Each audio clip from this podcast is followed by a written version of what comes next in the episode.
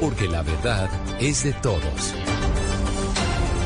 Son las 10 de la noche en punto y arrancamos con una nueva actualización de noticias aquí en Voces y Sonidos y nos vamos rápidamente para la ciudad de Medellín porque por un valor de más de 142 mil millones de pesos el Metro de Medellín firmó el contrato de interventoría para la futura línea del Metro de la 80. Los detalles con Julián Vázquez. El contrato fue adjudicado al consorcio LRT 80 que está conformado a su vez por cinco empresas que tienen participación en Colombia, Francia y España. Este consorcio será el encargado de hacer toda la vigilancia y el control al futuro metro de la 80, cuya acta de iniciación se firmará en enero de 2023 y fue seleccionado por la entidad tras analizar y revisar las seis ofertas que recibieron durante el proceso de contratación. Diego Niño Estupiñán es el director de X Colombia. No solamente verificamos el concreto o los trenes, sino que hacemos una vigilancia legal, financiera, de riesgos de todo el proyecto. LRT 80 ha realizado la interventoría de proyectos como el sistema del tren eléctrico urbano en la zona metropolitana de Guadalajara y las obras de las líneas 2 y 3 del tranvía de Niza. Gracias, Julián. 11 grados centígrados es el grado es del clima a esta hora en Bogotá y hablamos sobre noticias de la temporada navideña y con ellas las celebraciones y reuniones en familia. Por eso las autoridades sanitarias le piden a los colombianos vacunarse. En menos de una semana ya van cerca de 150 mil atenciones en urgencias por enfermedades respiratorias. Ana María Celis. Con el cierre de año se estima que más de 13 millones de personas viajen y disfruten de la temporada navideña en diferentes destinos nacionales e internacionales. En ese sentido, con la salida de tantos viajeros, se aumenta la posibilidad de transmisión de enfermedades respiratorias y virales en niños y adultos. Precisamente en las últimas semanas se han presentado aumentos significativos. Ya van cerca de 150 mil atenciones en urgencias en menos de una semana por enfermedades respiratorias agudas. María del Pilar Ospina, gerente de inmunización de Compensar. Es importante recordar que el COVID no se ha ido y que por eso es necesario que completemos esquemas.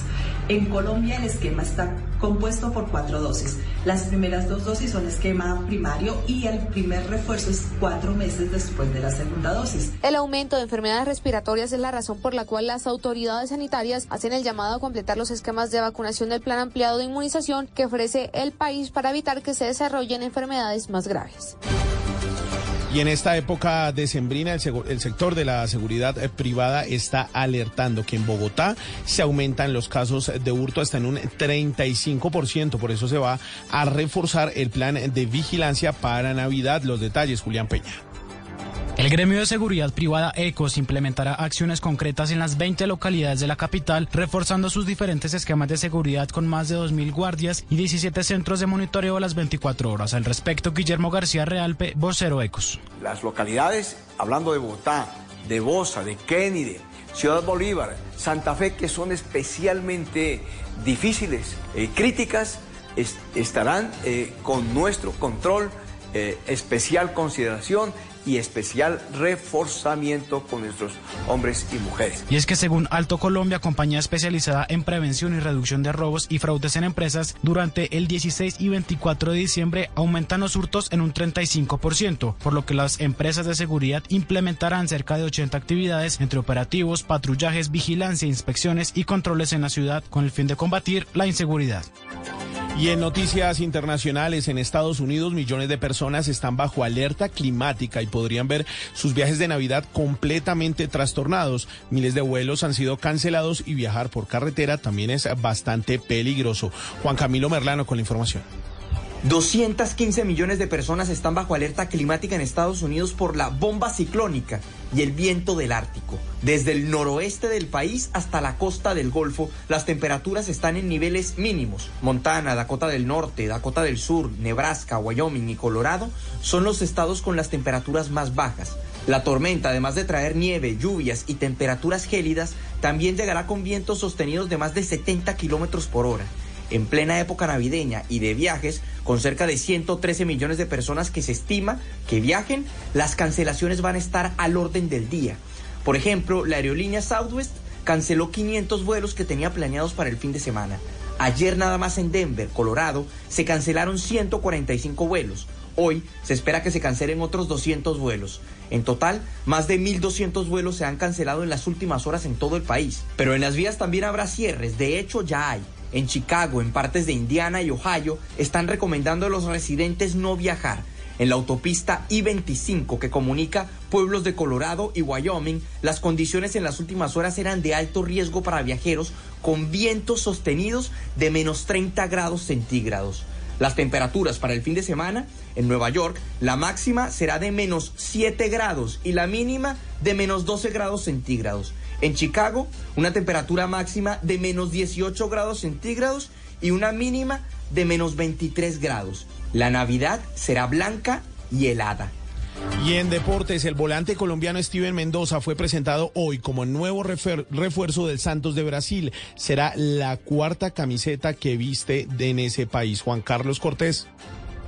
En días anteriores, el colombiano Steven Mendoza fue confirmado como nuevo refuerzo del Santos de Brasil y hoy fue presentado de manera oficial. El extremo de 30 años viene del Ceará, donde fue figura anotando 20 goles en 53 partidos. El vallecaucano habló de lo que el fútbol brasilero le ha aportado. tiempo y muchos años de aprendizaje. Ha sido mucho tiempo y muchos años de aprendizaje. La segunda vez que vine ya estaba más maduro, conociendo más el campeonato paulista, el campeonato brasilero también. Ahora estoy más adaptado al fútbol brasilero y ese será el primer campeonato que tenga en la frente. que vai ser o Paulista, que é o nosso principal y el primer campeonato que a, gente tiene frente. Este será el cuarto equipo brasilero donde jugará Steven Mendoza después de su paso por el Corinthians en 2015, por el Bahía en 2017 y por el Ceará en donde se consolidó en estas dos temporadas. Son las 10 de la noche y 6 minutos. Estas fueron las noticias en voces y sonidos. Y sigan conectados porque ya viene Bla Bla Blue con Mauricio Quintero.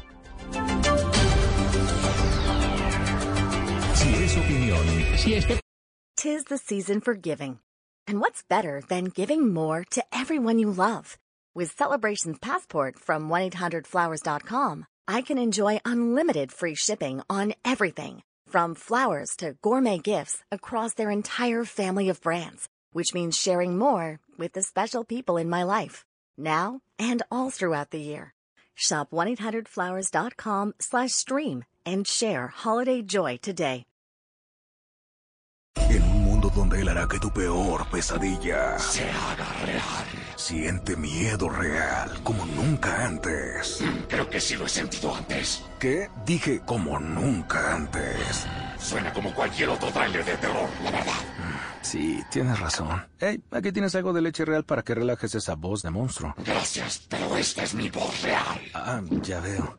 Ah, deliciosa. Hey, esta película es horrible. Corte queda. Get real. Got milk? Finding the right person for the job isn't easy. Just ask someone who hired a lounge singer to be their office receptionist. Hello, this is Mickey Marquis, and you've reached the office of Doug and Associates. Thank you very much. Catch me Tuesday nights at the Hotel Johnson. Hello? But if you've got an insurance question, you can always count on your local Geico agent. They can bundle your policies, which could save you hundreds. Doug and Associates, this is Mickey Marquis. Hello? For expert help with all your insurance needs, visit geico.com slash local today. La electricidad de Nissan enciende mucho más que nuestros autos. También enciende la electricidad que llevamos dentro. Por eso el Aria y el Leaf te hacen sentir la misma electricidad que sientes al bailar toda la noche. Porque Nissan creemos que los vehículos eléctricos no deberían ser solo eléctricos, sino también electrizantes. Aria aún está disponible para la compra. Disponibilidad prevista para finales de otoño, sujeto a cambios. Sábado en Blue Jeans, cómo divertirse con la cena de Navidad. El chef colombiano Jorge Rausch nos contará qué debemos tener en cuenta para escoger el menú, alistar los ingredientes y hacer de la cocina un espacio de alegría y reunión familiar en la Nochebuena. Papá Noel se toma nuestra sección leyendas. Descubren en nuestro test si ustedes son unos completos Grinch. La cita de Juanca será con los condones. Y en historias de viaje les tendremos los destinos recomendados para 2023. Bienvenidos a toda la música y el entretenimiento. En, en Blue Jeans de Blue Radio. En Blue Jeans, este sábado de 7 a 10 de la mañana por Blue Radio y bluradio.com. Blue Radio, la alternativa. Esta es Blue Radio. En Bogotá, 89.9 FM. En Medellín. 97.9 FM. En Cali, 91.5 FM. En Barranquilla, 100.1 FM. En Bucaramanga, 960 AM. En Pereira y el norte del Valle, 89.2 FM. En Tunja, 103.1 FM. En Villavicencio, 96.3 FM. En Armenia, 89.2 FM. En norte de Santander, 97.7 FM, en Neiva 103.1 FM y en Córdoba 96.0 FM. También en bluradio.com, en Facebook Blue Radio Colombia, a través de Twitter en arroba Blue Radio Co y en la señal de TDT.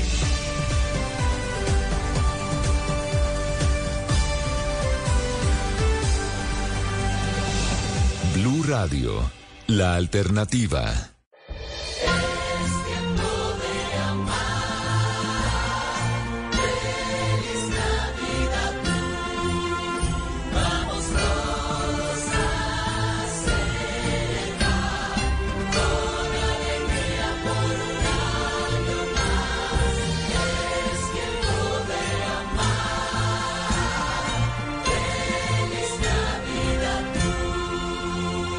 Radio, la alternativa.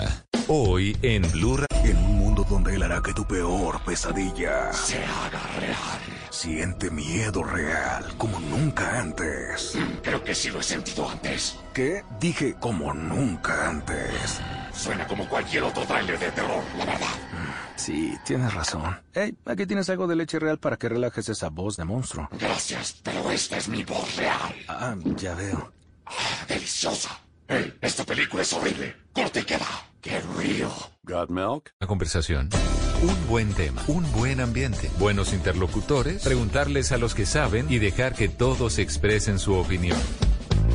Cada noche encontraremos los ingredientes necesarios para las mejores conversaciones en Bla Bla Blue. La manera ideal de terminar el día y comenzar uno nuevo. Aquí comienza Bla Bla Blue. Conversaciones para gente despierta.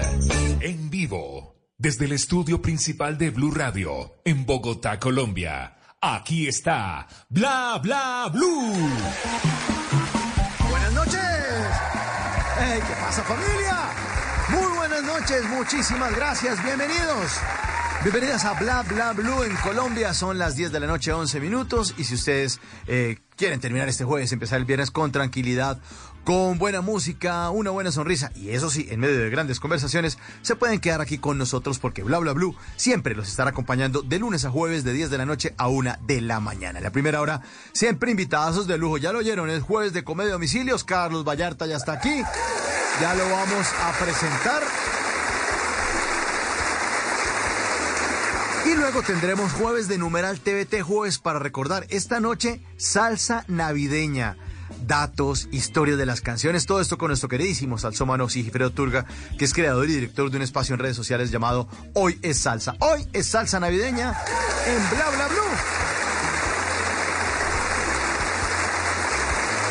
Pero como aquí hablamos todos y hablamos de todo, bueno, invitamos a quienes quieran participar de nuestras conversaciones, programar canciones también más adelante, hacerle preguntas a nuestros invitados. Ahí está la línea abierta de aquí hasta la una de la mañana, 316-692-5274. Así que tendremos un super programa. Los vamos a acompañar entonces hasta la una. Ya estamos listos y por eso se ilumina ya mismo el escenario número uno de Bla Bla Blue para darle la bienvenida al señor Carlos Vallarta, comedia a domicilio en Bla Bla. Muchas gracias. Yo no, muchas gracias por, por gritarme que me aman. No sé quién fue, pero este, no sé cómo iniciar esta pendejada que voy a decir. Si alguien aquí no sabe, eh, o que nos está viendo en casa, no sabe la historia de la Virgen de Guadalupe, que me contaste, es una historia totalmente real, creíble, puede ocurrirle a cualquier persona, en cualquier segundo, totalmente creíble. Una, eh, algún indígena en alguna colina olvidada en la Ciudad de México se le apareció la Virgen no era blanca y apareció ya un poco más bronceada cuando se presentó a, se le presentó a Juan Diego como que había pasado a Huastepec antes de aparecérsela a Juan Diego. Se le apareció y le dijo, güey, necesito que tú y tus valedores me construyan un templo en esta colina. Le dijo, güey, ¿por qué te me apareces a mí, güey? Ve mi color de piel, soy moreno. A mí no, yo no tengo el poder para autorizar el presupuesto de la obra que estás solicitando. No sé, no sé si sepas, pero hace unos años llegaron unos güeyes barbados con armadura, tomaron el poder. A mí no me van a hacer caso, güey. Ve mi bigote. Este es- no es un bigote de autoridad, güey. Es un bigote de aguamielero, güey. No me van a creer nada, güey. ¿Por qué te me apareces a mí, no? Y la Virgen le dijo, güey, justamente me aparecí a ti porque yo sé que la gente morena, pues es mucho de compadrazgos, güey. ¿Cuántos valedores tienes, güey? ¿600? 700 valedores, güey. No todos están bautizados, güey. Son bestias de carga. Agarren piedras, súbanlas a esta colina y construyanme un templo acá. Es que ya no tenemos tantas piedras. Sus templos tienen un chingo de piedras. Destruyan sus pirámides y traigan esas piedras y construyan lo que les estoy pidiendo. ¿Por qué te me aparece a mí? Yo no tengo el poder. Estuvieron discutiendo mucho tiempo la Virgen de Guadalupe, Juan Diego. Finalmente, la Virgen de Guadalupe convenció a Juan Diego de que construyeran el templo en la colina. ¿Por qué lo convenció, damas y caballeros? Porque yo creo que pues la Virgen de Guadalupe pues es mujer, ¿no? Estaban discutiendo entre ellos. En algún punto al final de la negociación, la Virgen de Guadalupe probablemente rompió en llanto y le dijo, ¿sabes qué, güey? Haz lo que quieras, güey, haz lo que quieras. ¿Qué significa? Cuando una mujer dice haz lo que quieras, significa vas a hacer exactamente lo que te acabo de decir. Es como una respuesta directa de tus testículos. Dices, verga, sí, me, tengo que hacer lo que me acaba de decir, güey. Em, si hubiera sido un santo hombre, que se le hubiera parecido a Juan Diego, estoy seguro que todo hubiera quedado en un... Pues ahí lo vemos, güey. Platicamos después, güey. Vamos a comer a ver qué sale, güey. Bienvenido, señor Carlos Vallarta. Habla, habla, Blue. Muy buenas noches. Hola, ¿cómo están? ¿Cómo les va? Buenas noches. Carlos, un placer tenerlo esta noche con nosotros. Muchas gracias por su tiempo y por estar aquí con nosotros en Bla Bla Blue. No, al contrario, al contrario. Muchas gracias. Gracias por la invitación, por el tiempo, por el espacio. ¿Cómo están? Bien, muy contentos de su presentación de su grabación próximo febrero aquí en un teatro Sí. en Bogotá que se llama el Teatro Astor Plaza. Correcto, sí, sí, sí. Vamos a estar por allá. Este, el 16, justamente 16 de febrero, eh, grabando el especial de, mi show que se llama Rebelde Comodino. Este, ya había, est- estuve en Bogotá el, año pasado, 2021, en agosto. Eh, estuve por allá cuando había restricciones de aforo por el tema de la pandemia y este, tuvimos un aforo reducido en un show por allá, pero pudimos, este, pues, salió muy bueno. Eh, yo he ido varias veces allá a Bogotá y este, queríamos grabar el especial este Rebelde Comodino, que es mi show actual, en Bogotá, eh, porque quería que fuera una, es una parte, es un, es un lugar este, que le tengo mucho cariño. He ido varias veces, tengo muy buenas relaciones con comediantes colombianos y me gusta mucho Bogotá, creo que es una ciudad muy linda, es muy similar a Ciudad de México y, y nada, el público colombiano siempre es bien, pues bien chido con nosotros y me gusta mucho, quise, quise que fuera, que se grabara allá. Desde muchos años, Colombia está conectada con México precisamente por el humor. Nosotros aquí, y se tiene que haber dado cuenta usted, Carlos, somos amantes del humor mexicano. Sí, sí me he dado cuenta. Eh, no solo del humor, creo que también, este, o sea, yo ahorita estoy, por ejemplo, estoy en Guadalajara, ¿no? Que es, digamos, la cuna del mariachi. Y, put, yo creo que escuchan más mariachi en Colombia que aquí en México. sin- sin- Yo creo. Sí, de verdad, o sea, es, un- eh, es una afición muy, muy linda por el mariachi y este eh, se siente lindo poder, poder dar show, poder platicar, poder entretener a público de Colombia, que a pesar de que somos dos países, ¿no? Pues completamente distintos, también muy similares en muchos aspectos. Y además del idioma, la cultura nos une de una manera bien, bien interesante a todos los países de Hispanoamérica. En específico, si tuviera que dar así un lazo en específico que es muy fuerte, pues es ese. Colombia y México, México y Colombia por alguna razón conectan perfectamente bien casi todo. Entonces se me hace muy lindo, muy chido, muy interesante y siempre es un placer poder ir a dar show allá. Claro, y, es que esas conexiones, Carlos y oyentes, vienen desde nuestros abuelos, cuando empezó a llegar el cine mexicano acá a Colombia. y precisamente llegó el cine con, con los cantantes de mariachis, se quedó eso en el ADN colombiano y obviamente con los comediantes, las películas de humor, o sea, aquí somos amantes de Capulina, de Rintintín, eh, del doctor, doctor Cándido Pérez, como no de Chespirito, eh, bueno, de, de Adal Ramones. Hemos seguido la comedia mexicana desde hace muchísimos años. Sí, caray. Esa es este, una ventaja muy, este, muy fuerte que, que- que- que hemos tenido yo y algunos compañeros al momento de dar show allá en Colombia. Pero independientemente de eso, yo creo que la conexión se hace por la calidad de los, de los shows que van a, otro país. O sea, existe este antecedente, existe esta conexión cultural, existe este, este paralelismo histórico México-Colombia. Pero independientemente de eso, yo creo que si un show de comedia no trae, pues no trae al, no trae ese, esa chispa, ese, ese, ese algo, ese no sé qué, que qué sé yo, eh, no se podría generar esa conexión que, yo afortunadamente he generado mucho con el público colombiano. Eh, Bogotá específicamente es una ciudad que la llevo muy presente en el, en el corazón, en, en la cabeza muchas veces, fuera de, de, cualquier otra cosa, cuando pienso en un chiste nuevo, lo estoy pensando y digo, bueno, ¿esto cómo lo podría decir que se pueda entender en, Colombia para que no sea 100% mexicanismo? Que sé que, que son, sí entienden los mexicanismos, pero me gusta mucho intentar tener como este español neutro en algunos casos para que la gente pueda, pueda apreciarlo bien en todo el territorio, ¿no? Todo, toda Hispanoamérica y Colombia siempre es este un, un referente, como que de ahí sale mucho del gusto que podamos tener. Si funciona en Colombia, creo que puede funcionar en el resto de Hispanoamérica. Eso, eso es bueno. Sí. Como referente. A pesar de que, a pesar de que cuando uno se, se, se junta con otro eh, otra persona de América Latina, también el juego de unos a, a- a ver las palabras que significan en cada país, ¿no? Siempre hay un juego con Claro. eso.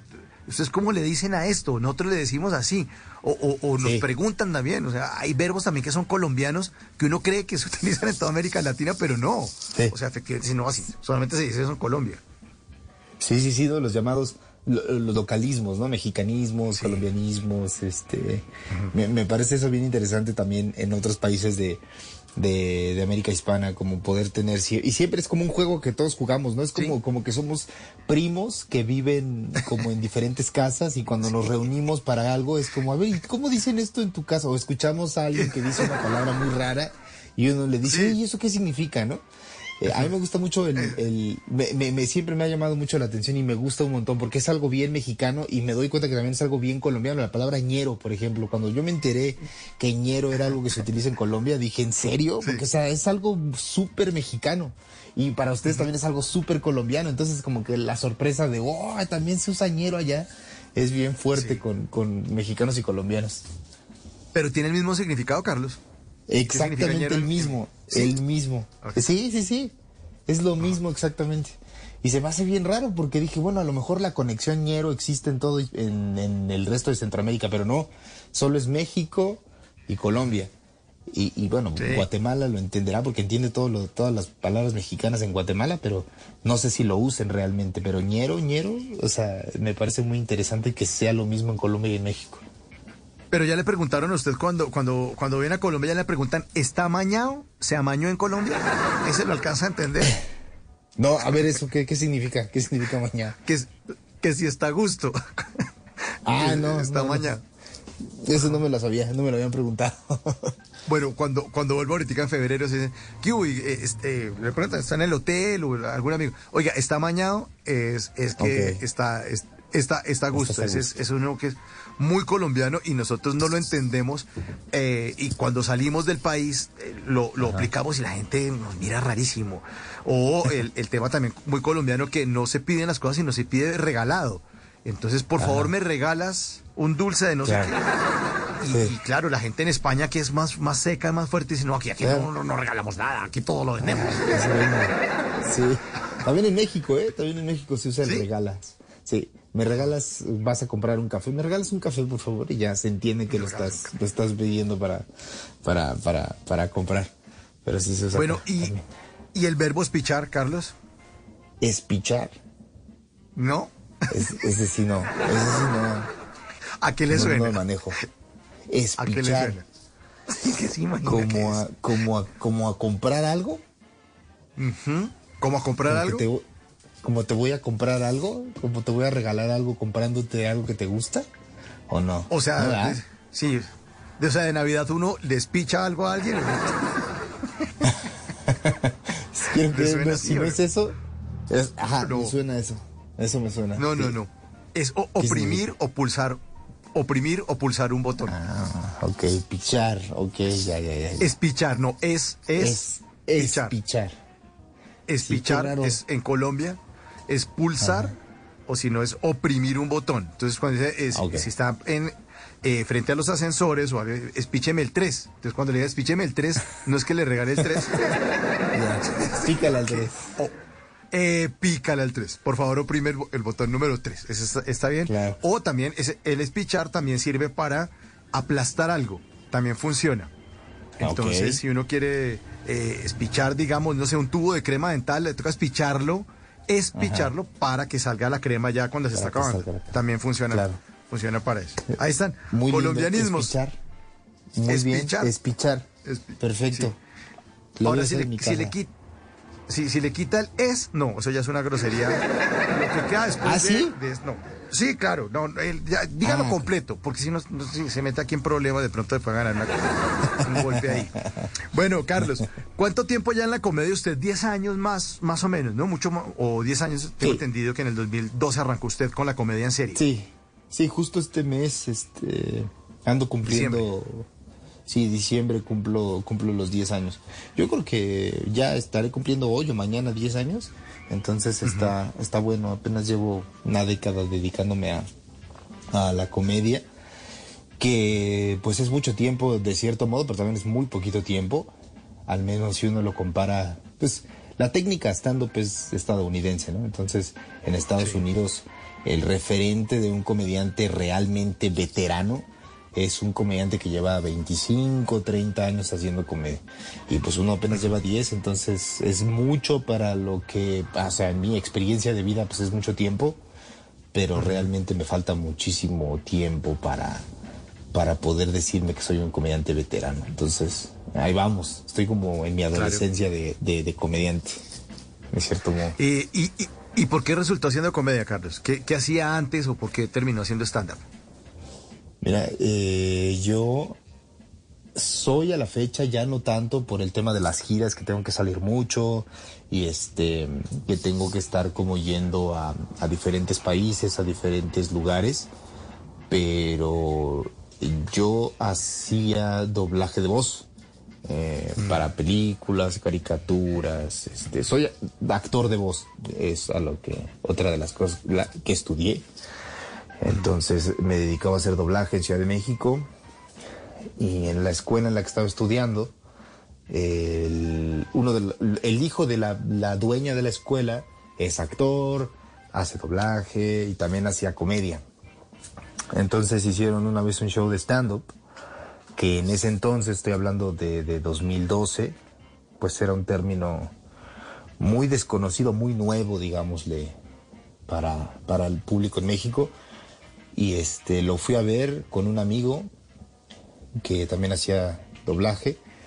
Nos llamó mucho la atención, a él le llamó más la atención y empezó a buscar dónde se podía hacer stand-up. Este, encontró un grupo de, de personas que tenían un micrófono abierto, ¿no? Donde te podías, como una noche de aficionados, escribías cinco minutos y te subías a hacer reír a la gente.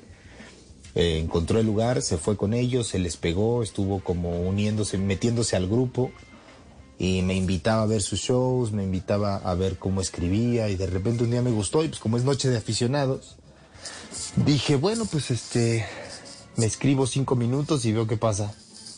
Me anoté, escribí cinco minutos y me nada, o sea, me quedé y desde entonces no me he bajado, me, me gustó muchísimo la comedia y descubrí como mi, mi vocación y ahí sigo. Después de 10 años sigo escribiendo comedia, haciendo nuevos chistes, escribiendo nuevos shows. Es este una pasión muy, muy, muy mía, la siento muy mía.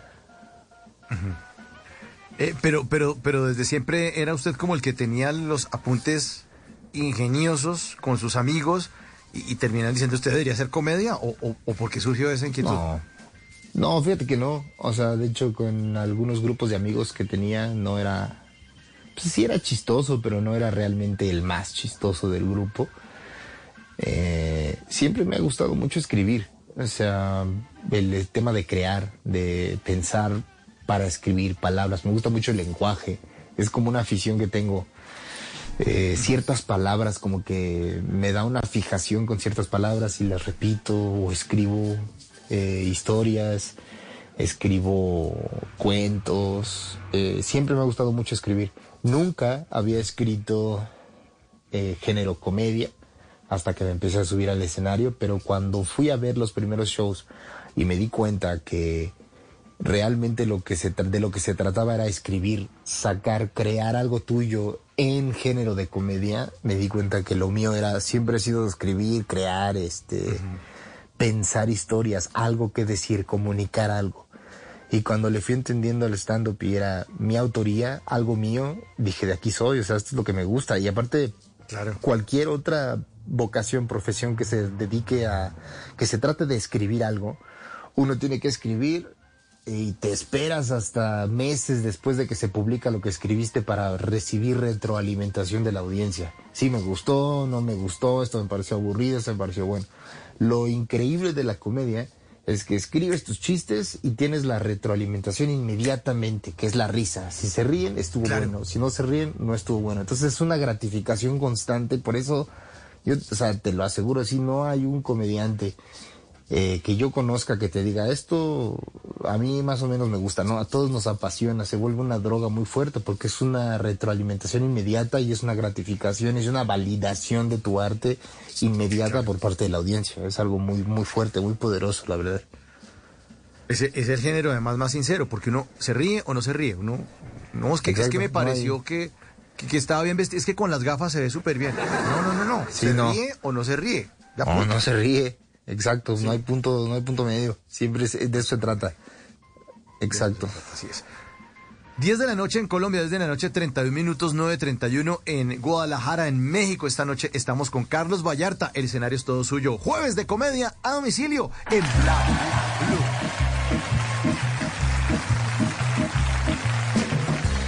¿Alguien aquí alguna vez ha estado muerto, damas y caballeros?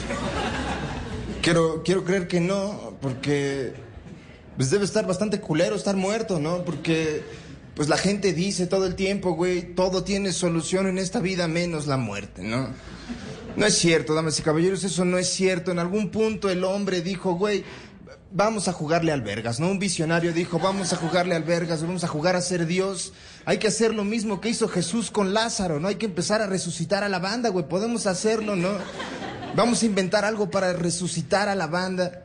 Este visionario es el mismo que dijo, güey, si ya inventamos pues, la forma de destapar una caguama con un billete de 20 varos bien doblado, güey. Y ahí estuvo todo el tiempo, dijo, güey, se puede hacer esto, ¿no? Podemos resucitar a la banda sin ningún pedo. Puedes ir a una aseguradora, sacas un seguro de vida, te pones a ti mismo como beneficiario de ese seguro de vida. Contratas a un experto en técnicas de resucitación.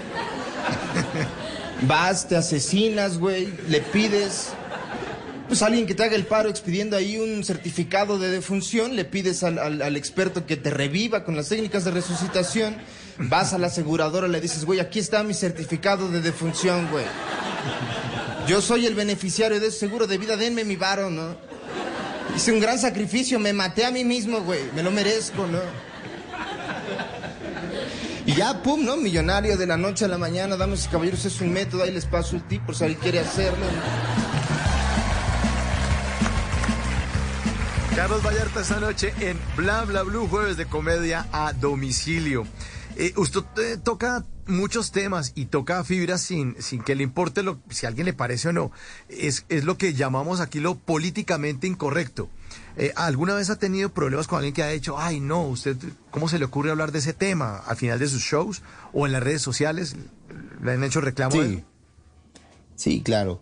Ah, sí me ha pasado. He tenido ahí algunos este, roces con algunas personas, algunos grupos ahí, este, pues sí, colectivos de cierto modo que, están en contra o a favor de tal cosa. Eh, Creo que creo que es una, es una época bien rara para para hacer comedia, pero también es una época interesante por el tema de pues es un a ver, no no no no creo que sea 100% culpa de una eh, sensibilidad este súper incómoda que evita o le está, está cortando el, el- el- el discurso de la, la libre expresión o libertad de expresión o lo que sea. Más bien siento que es una... Hay un grupo muy grande de personas que, que están como viendo ciertas fallas en, en la forma en la que entendemos el mundo y lo que quieren es hacernos ver el mismo modo en el que ellos están entendiendo eh, el mundo a su alrededor. Entonces ahí es donde llega el choque y nosotros no entendemos bien 100% su visión y ellos tampoco entienden 100% la nuestra. Pero siempre, o sea, al menos en mi caso, siempre ha sido un tema muy... eh, se ha mantenido todo muy en el tema del respeto, ¿sabes? Como yo entiendo que tú entiendes esto y yo del mismo modo les he dicho, yo entiendo que tú entiendes otra cosa de lo que quiero decir, entonces ¿por qué no lo hablamos? ¿Por qué no intentamos encontrar el punto medio donde nuestra visión del mundo sea similar? Entonces nunca me ha tocado realmente alguien o un episodio muy amargo en el que se haya buscado eh, pues sí, cancelarme o, o decirlo de un modo. Entonces, creo que es un reto para el comediante hoy en día poder este, sortear esas aguas y entregar un chiste que, que realmente dé risa por la, el ingenio que tiene el remate del chiste y al mismo tiempo sin herir la mayor cantidad de susceptibilidades posibles, ¿no? Pero también nunca se va a poder, o sea, uno va a decir algo que es chistoso y la gente lo va a entender como ese chistoso y, y- y la parte, digamos, negativa de normalizar una actitud o normalizar una violencia, pues la verdad es que de una manera muy reducida lo van a entender personas que van a hacer algo negativo utilizando como excusa tu chiste, o sea, tanto las, palabras pueden herir como también pueden sanar. O sea, me han tocado chistes de que las personas me han escrito y me han dicho, oye, este chiste no me parece, me parece que es muy agresivo y ofende a cierto demográfico. Y con el mismo chiste, personas que pertenecen a ese demográfico al que se está señalando en ese chiste me han escrito y me han dicho, oye, no les hagas caso. A mí me parece que es un chiste muy bueno, a mí me dio risa y yo pertenezco a este demográfico. Entonces, tanto puedes herir a la gente como puedes liberarla, ¿no? A través del humor. Entonces, cada quien decide realmente. Sí, pero todas maneras el humor es subversivo. O sea, el humor es subversivo. Eso sí, pues, ¿qué hacemos? Claro. Sí, sí, sí. Es, es que, o sea, yo he intentado leer lo más que he podido al respecto del humor y no hay un consenso real, al menos en sociología, que es el ángulo que ha tomado para, para intentar entender el humor.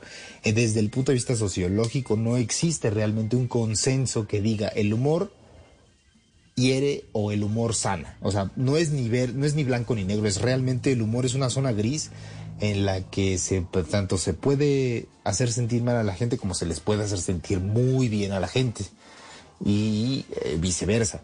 Entonces, eh, pues sí es subversivo porque a fin de cuentas lo que estás intentando es hacer sentir bien a la gente. Si llegas a hacer sentir mal a alguien, realmente ese no era tu intención.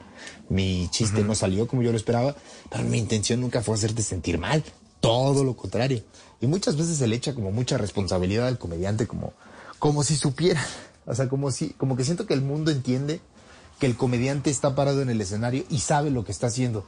No, no tenemos idea de qué estamos haciendo, estamos experimentando y viendo qué sale. No, creo que el que menos sabe lo que está haciendo cuando está contando chistes es el comediante.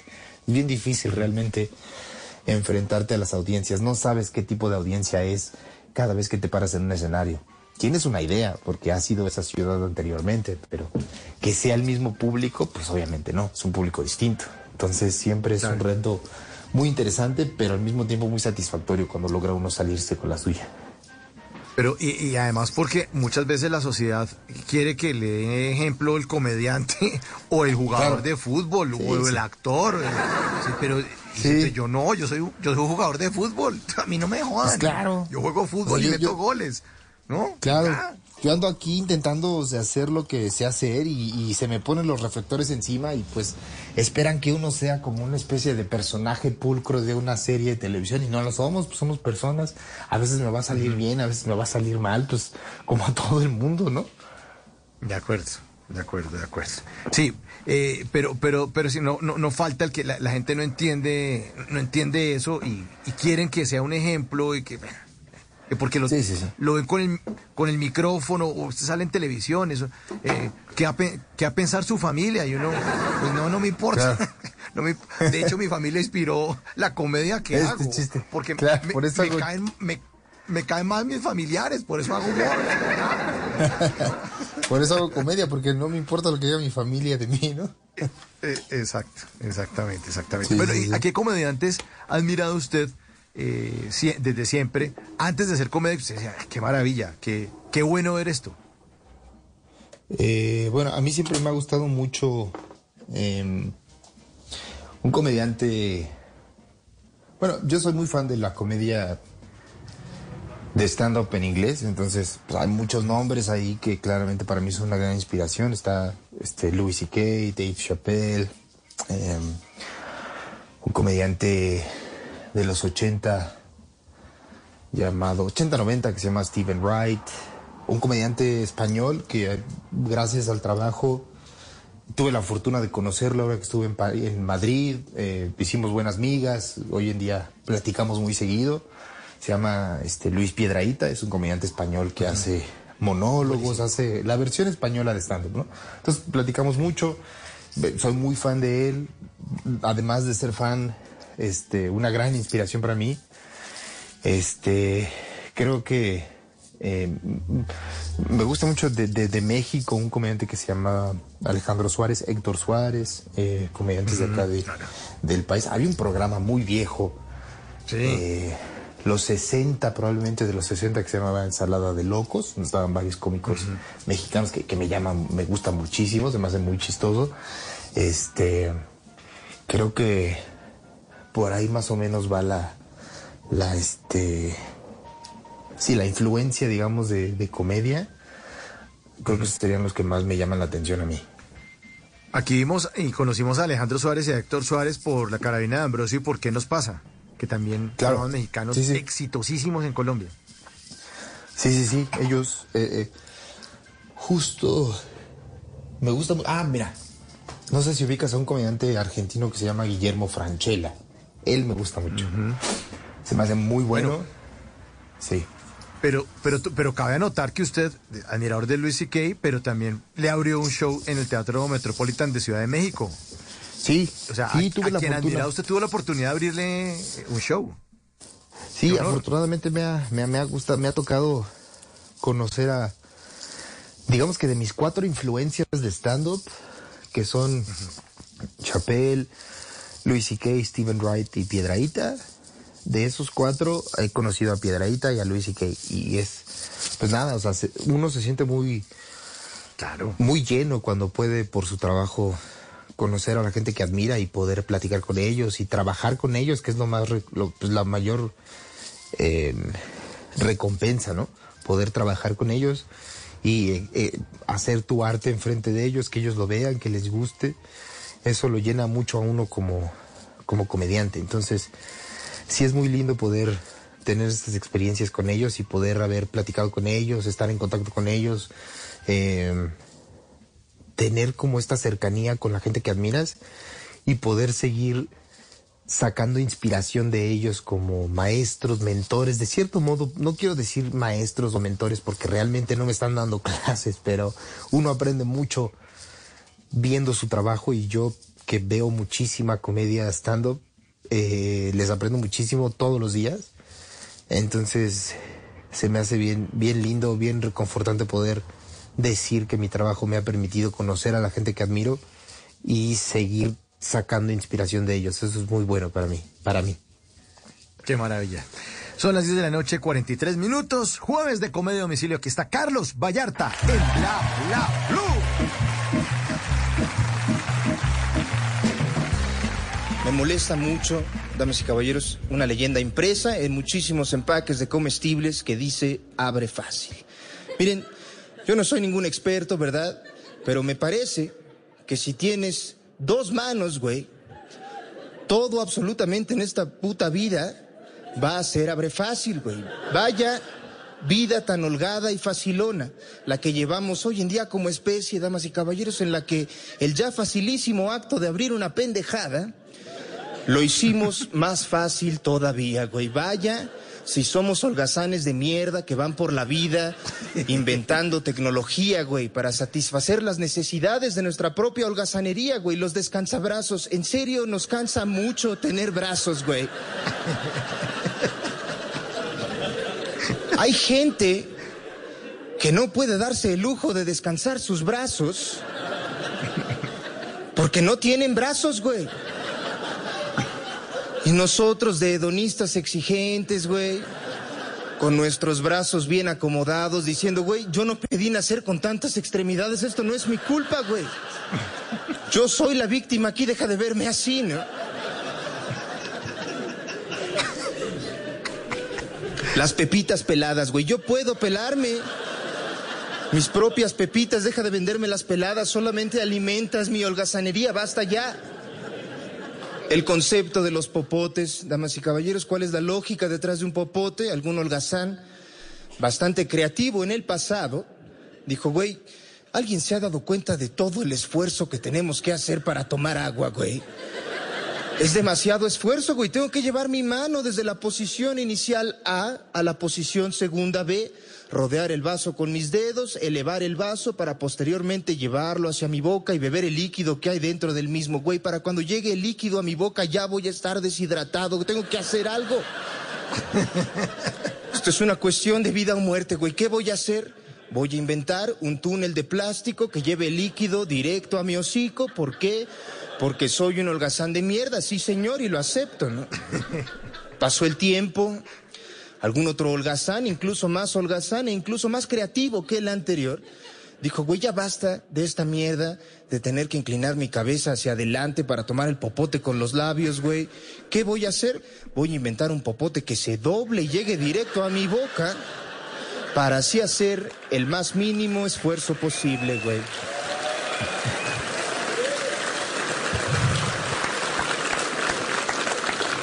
Me molesta mucho el término abre fácil, como si en verdad abrir las cosas fuera muy difícil, güey.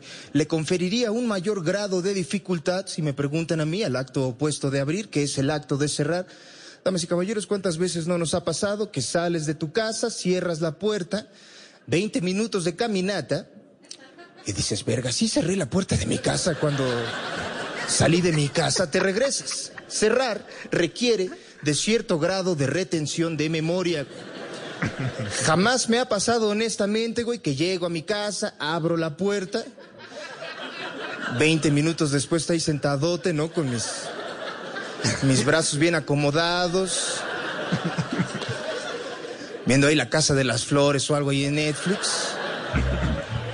Y de repente digo, verga, si abrí la puerta de mi casa para entrar, jamás me ha pasado. Es una. Carlos Vallarta esta noche con nosotros en Bla Bla Blue. Lo reconocen ustedes por eh, que siempre es el comediante que tiene el pelo largo, muy largo, cabello largo y lentes oscuros. ¿Qué tan cierto, Carlos, es que usted se pone eh, los lentes oscuros porque le da miedo ver a la, a, a la audiencia eh, con sus ojos así de frente? ¿Eso es cierto? ¿O es mito Sí, no, es muy cierto. Es- hay una, hay como hay un, un tema de, de confianza en mí. Bueno, o sea, bueno, un tema de, de sí. Pues, a ver, o sea, uno, uno piensa que, que, pues sí, te genera confianza el hacer comedia, pero a fin de cuentas, siempre que te paras en un escenario, te estás parando para un número muy grande de personas que no conoces realmente. Entonces estás viendo caras de gente que no conoces con una vista como expectante de hazme reír, vine a que me hagas reír, quiero reír, ¿no? Entonces y- a mí me impone mucho. Entonces lo que intento hacer es como tener como esta barrera entre mi persona y la gente y los lentes me han ayudado muchísimo para que es como que de cierto modo la gente no pueda verme a los ojos y yo no pueda ver a la gente a los ojos y tener esta barrera como una armadura que me pongo para que no me genere tanta ansiedad. Entonces, este, nada, o sea, es eso, no subirme a hacer comedia. Entonces preferí mejor ponerme los lentes y salir al escenario a ver qué es lo que sale, improvisar de cierto modo en algunos aspectos y nada, ver hasta dónde puedo llegar. Afortunadamente me ha ayudado mucho, es un paliativo muy, muy fuerte y nada, pues se ha vuelto eh, como un look muy único por el que la gente me ubica. Eh, eh, me ha arruinado a mí, de cierto modo, los lentes, porque a mí me gusta mucho usar lentes, pero ahora no puedo salir a la calle con lentes porque la gente me reconoce, entonces solo puedo usarlos en el escenario. Entonces, este, es bueno, pero es malo también al mismo tiempo. Pero bueno. Eh, y, y hay mucha gente que no entiende que alguien que tiene la valentía de pararse frente a un público, a un grupo de desconocidos, con un micrófono para hacerlos reír, es una persona tímida y tiene uno también sus in- inseguridades que igual trata de combatir en el escenario y trata de luchar contra esos fantasmas a través de la comedia. Y hay gente que ni siquiera puede creerse, pero usted, ¿cómo va a ser tímido si usted lleva un show de una hora, estamos felices viendo? No, hay una timidez y necesita uno de una barrera como los lentes oscuros. Sí, sí, sí. Y aparte es bien fuerte como estás parado en el escenario y sobre todo el género stand-up en el que no tienes nada. O sea, eres tú, un micrófono y una pequeña mesa en el escenario y ya. No hay escenografía, no hay música, no hay imágenes, no hay otros actores que entren a escena para darte retroalimentación. No, eres tú solo manteniendo el show una hora y media o una hora veinte minutos, lo que sea. Y impone mucho, o sea, porque a fin de cuentas, el- el que esto salga bien, que la gente se entretenga por una hora, mantener la atención concentrada de la audiencia en el punto del escenario donde estás tú, es algo bien fuerte y es una responsabilidad también bien grande que le genera un estrés bien fuerte a uno previo a salir al escenario, que es como todos los comediantes que yo conozco es estás a punto de salir al escenario y el, el nervio está a tope porque dices, "Uf, o sea, me toca salir, soy el único centro de atención, no hay nada más.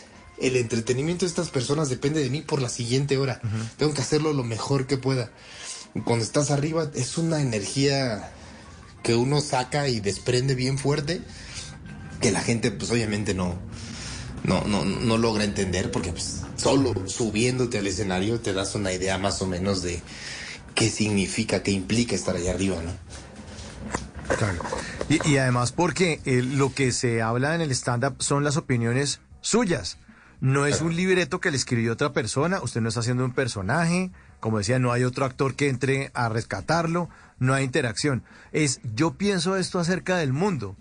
Y, y yo he hecho comedia también, Carlos, y los que hemos hecho comedia, todos hemos muerto en el escenario. Todos, todos, todos. Y sabemos que algo puede fallar y uno se puede ir diciendo, soy un estúpido, no vuelvo a hacer esto en mi vida, lo que yo pienso es una idiotez, ¿cómo se me ocurrió coger un micrófono para decir eso tan bobo?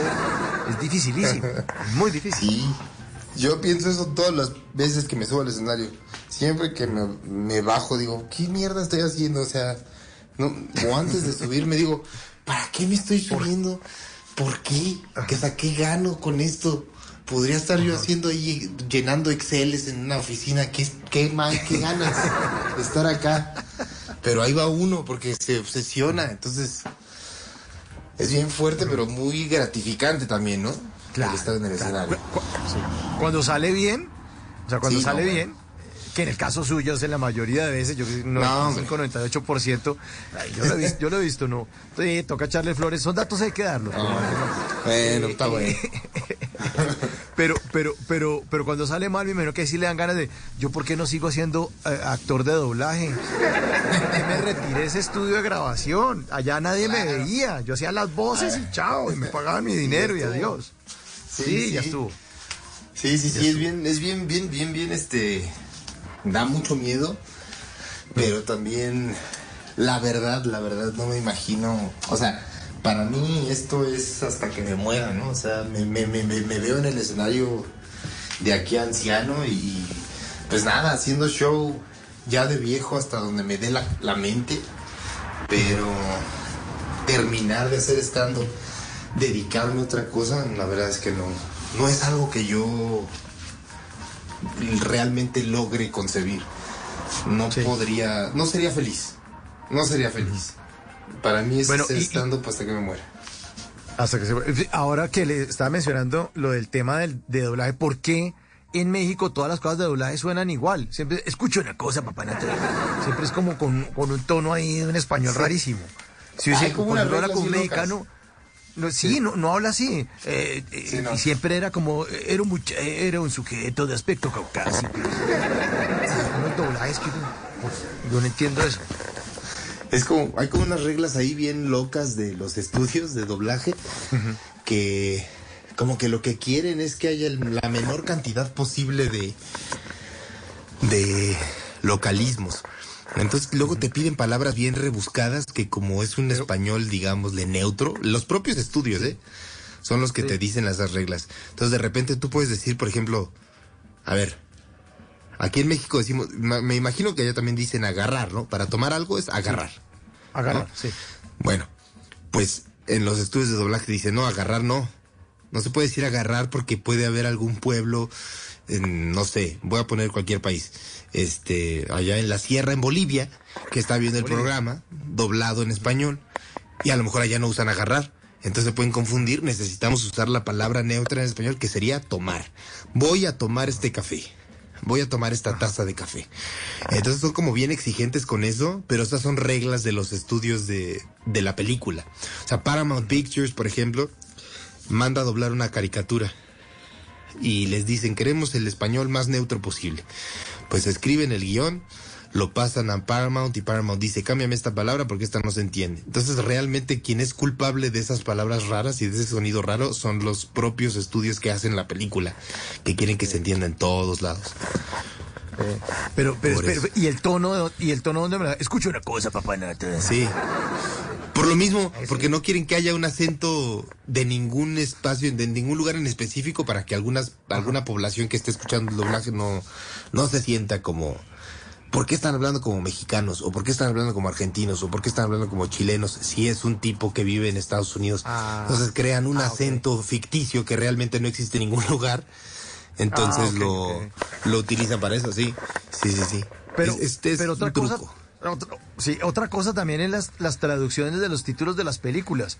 Hay una película Sí. que se llama Ice Princess, como Princesas de Hielo, y le Ah. trajeron como Soñando, soñando, triunfé patinando. Eso lo hicieron allá en México. Claro. Sí. Es igual, ¿eh? To- Todas esas decisiones las toman los estudios. Como que ellos creen que se las saben de todas, todas. Entonces hacen estos doblajes rarísimos y estas traducciones de títulos de películas bien extraños. Entonces uno, como el cliente está pagando, pues bueno, ok.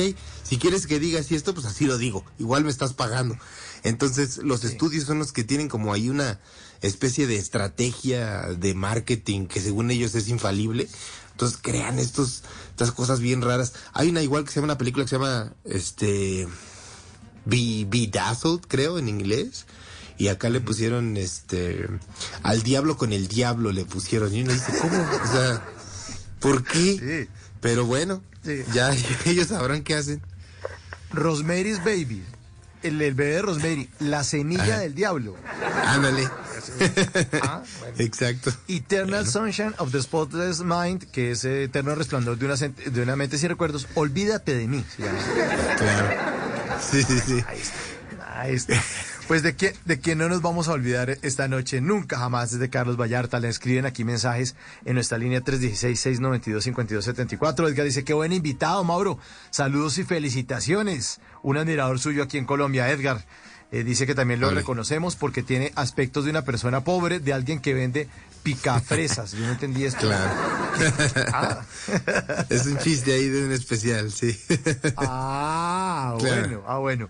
Bueno, pero si ustedes quieren ver a Carlos Vallarta en vivo, tienen que programarse para el próximo 16 de febrero en el Teatro. Astor Plaza. Eh, obviamente van a estar a la venta las boletas para que puedan asistir sus seguidores, ¿verdad? Claro, mire, 16 de febrero le veo allá en el Astor Plaza, en Colombia, en, en la capital de Colombia, en Bogotá. Eh, las entradas están disponibles en este etiqueta blanca o si se le hace muy difícil, córrale a mi página de internet que es www.carlosvallarta.net y ahí le van a aparecer todas las fechas del tour. Váyase hasta febrero 16, le da clic y compra sus entradas para el 16 de febrero, que se va a grabar. Queríamos grabar el especial también, parte del especial ya lo grabamos en, en Costa Rica, en México y en la tercera y última ciudad es en Bogotá. Tiene que salir eh, muy bien el show.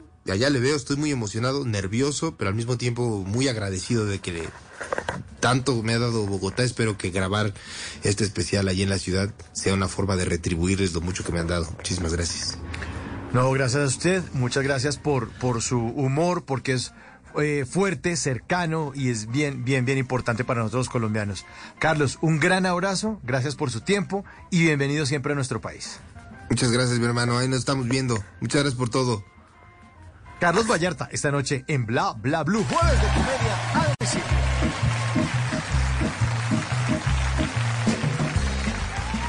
El dinero es lo más volátil que existe, damas y caballeros, lo más ridículo que existe en este mundo, ¿no? Para certificar que un billete es verdadero. Hace unos días fui a la papelería a comprar pues, un compás a la papelería, no sé por qué no necesitaba un compás. Pero dije, ya llegué hasta acá, güey, traigo varo. Pues, dame un sacapuntas, güey, me lo llevo también, ¿no? ¿Ves esa monografía del 5 de mayo, güey? Dámela también, me la llevo, ¿no? Traigo varo. Estaba en la papelería y pues pagué con un billete de 100, ¿no? Ahora, cuando pagas con un billete pues de altísima denominación, como lo es un billete de 100, el dependiente tiene que cerciorarse de que ese billete sea verdadero, ¿no? Lo que hizo fue lo siguiente, el güey tomó un plumón y rayó ese billete, ¿no? Eso fue todo lo que hizo para certificar que ese billete fuera real. De acuerdo con la lógica de esta, pues muy sofisticada técnica de certificación mon- monetaria, si ese plumón no raya el billete, significa que el billete es verdadero, güey. Si el plumón raya el billete, significa que el billete es falso, ¿no? Pero dije, güey, ¿qué tal que mi billete es verdadero? Pero tu plumón es falso, güey. Muchas gracias, damas y caballeros. Esta noche, jueves de comedia a domicilio, son las 11 en punto. Ya está listo Javier Segura con voces y sonido nos va a hacer una actualización de las noticias más importantes de Colombia y del mundo. Pero ojo, porque al regreso vamos a tener jueves de Numeral TVT Salsa Navideña, cerrando estos jueves de Numeral TVT eh, en diciembre. Hicimos el primero de diciembre, Vallenatos de ayer, de hoy y de siempre. El 8 de diciembre, Chucuchucu Navideño. El 15 de diciembre, Los Años Maravillosos del Merengue. Y hoy cerramos con Sigifredo Turga, Salsa Navideña. Esto es Bla Bla Blue. Ya regresamos.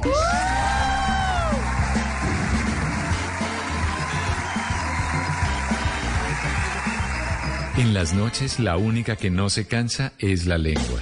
Por eso, de lunes a jueves a las 10 de la noche empieza Bla Bla Blue con invitados de lujo. Amigos, les habla Primo Rojas. Hola, los saluda Alejandra Borrero. ¿Qué tal amigos de Blue Radio? Les saluda Rafael Santos Díaz. Les saluda la gorda Fabiola, Fabiola Posada. Los saluda Magic One, baby, el negrito del swing, el duro. Los saluda Marcela Mara, actriz y productora. Oiga, mire, vea, que los saluda Nino Caicedo y su orquesta Guayacán. Con música, con historias que merecen ser contadas, con expertos en esos temas que desde nuestra casa tanto nos inquietan y con las llamadas de los oyentes que quieran hacer parte de este espacio de conversaciones para gente despierta. Bla bla blue, de 10 de la noche a 1 de la mañana. Bla bla blue, porque ahora te escuchamos en la radio. Voces y sonidos de Colombia y el mundo en Blue Radio y bluradio.com, porque la verdad es de todos. Ya son las 11 de la noche y dos minutos y esta es una actualización de las noticias más importantes de Colombia y el mundo en Blue Radio. El gobierno destinará 19 mil millones de pesos para financiar 54 becas doctorales para aquellos profesionales que quieran seguir formándose en alto nivel de ciencia, tecnología e innovación. Ana María Celis. El ministro de Ciencias, Arturo Luna, anunció que el 2023 será el año en el que el gobierno nacional fortalecerá las acciones para impulsar la formación de alto nivel en Colombia. El anuncio se trata de una convocatoria que abrirá el primer semestre de 2023 por 19 mil millones de pesos, con la cual 54 colombianos profesionales podrán recibir financiamiento para sus estudios doctorales. Tenemos recursos por 3 mil millones de pesos para financiar 16 estancias postdoctorales dirigidas a aquellos doctores que se han formado en Colombia o en el exterior y que quieran vincularse a una universidad, a un centro de investigación o a una empresa para desarrollar estancias de investigación. Con esto lo que queremos es seguir apoyando la formación de alto nivel y la vinculación de doctores al mercado laboral. La iniciativa estará orientada a la solución de los grandes desafíos en el país, sobre todo en temas de bioeconomía, ecosistemas naturales y territorios sostenibles, el derecho a la alimentación, energía eficiente, sostenible y asequible y soberanía sanitaria.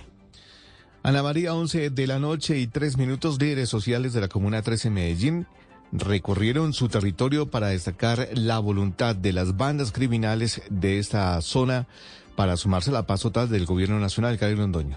Con camisetas blancas y pancartas alusivas al fin de los conflictos dentro de su territorio, unas 600 personas recorrieron las calles de la Comuna 13 para aplaudir la iniciativa del Gobierno Nacional que habla de una paz total que incluye a los grupos delincuenciales urbanos. Daniel Carrasquilla, director del Comité Colombiano de Derechos Humanos y líder de la Comuna 13 de Medellín, explicó que desde las bandas que operaban en el territorio y que hicieron un pacto de paz, entre ellas hace tres años, hay una voluntad firme de su sumarse a la iniciativa anunciada por el presidente Gustavo Petro. En el marco de lo que está pasando, el tema de la paz total, querían mostrar voluntad, querían mostrar la voluntad.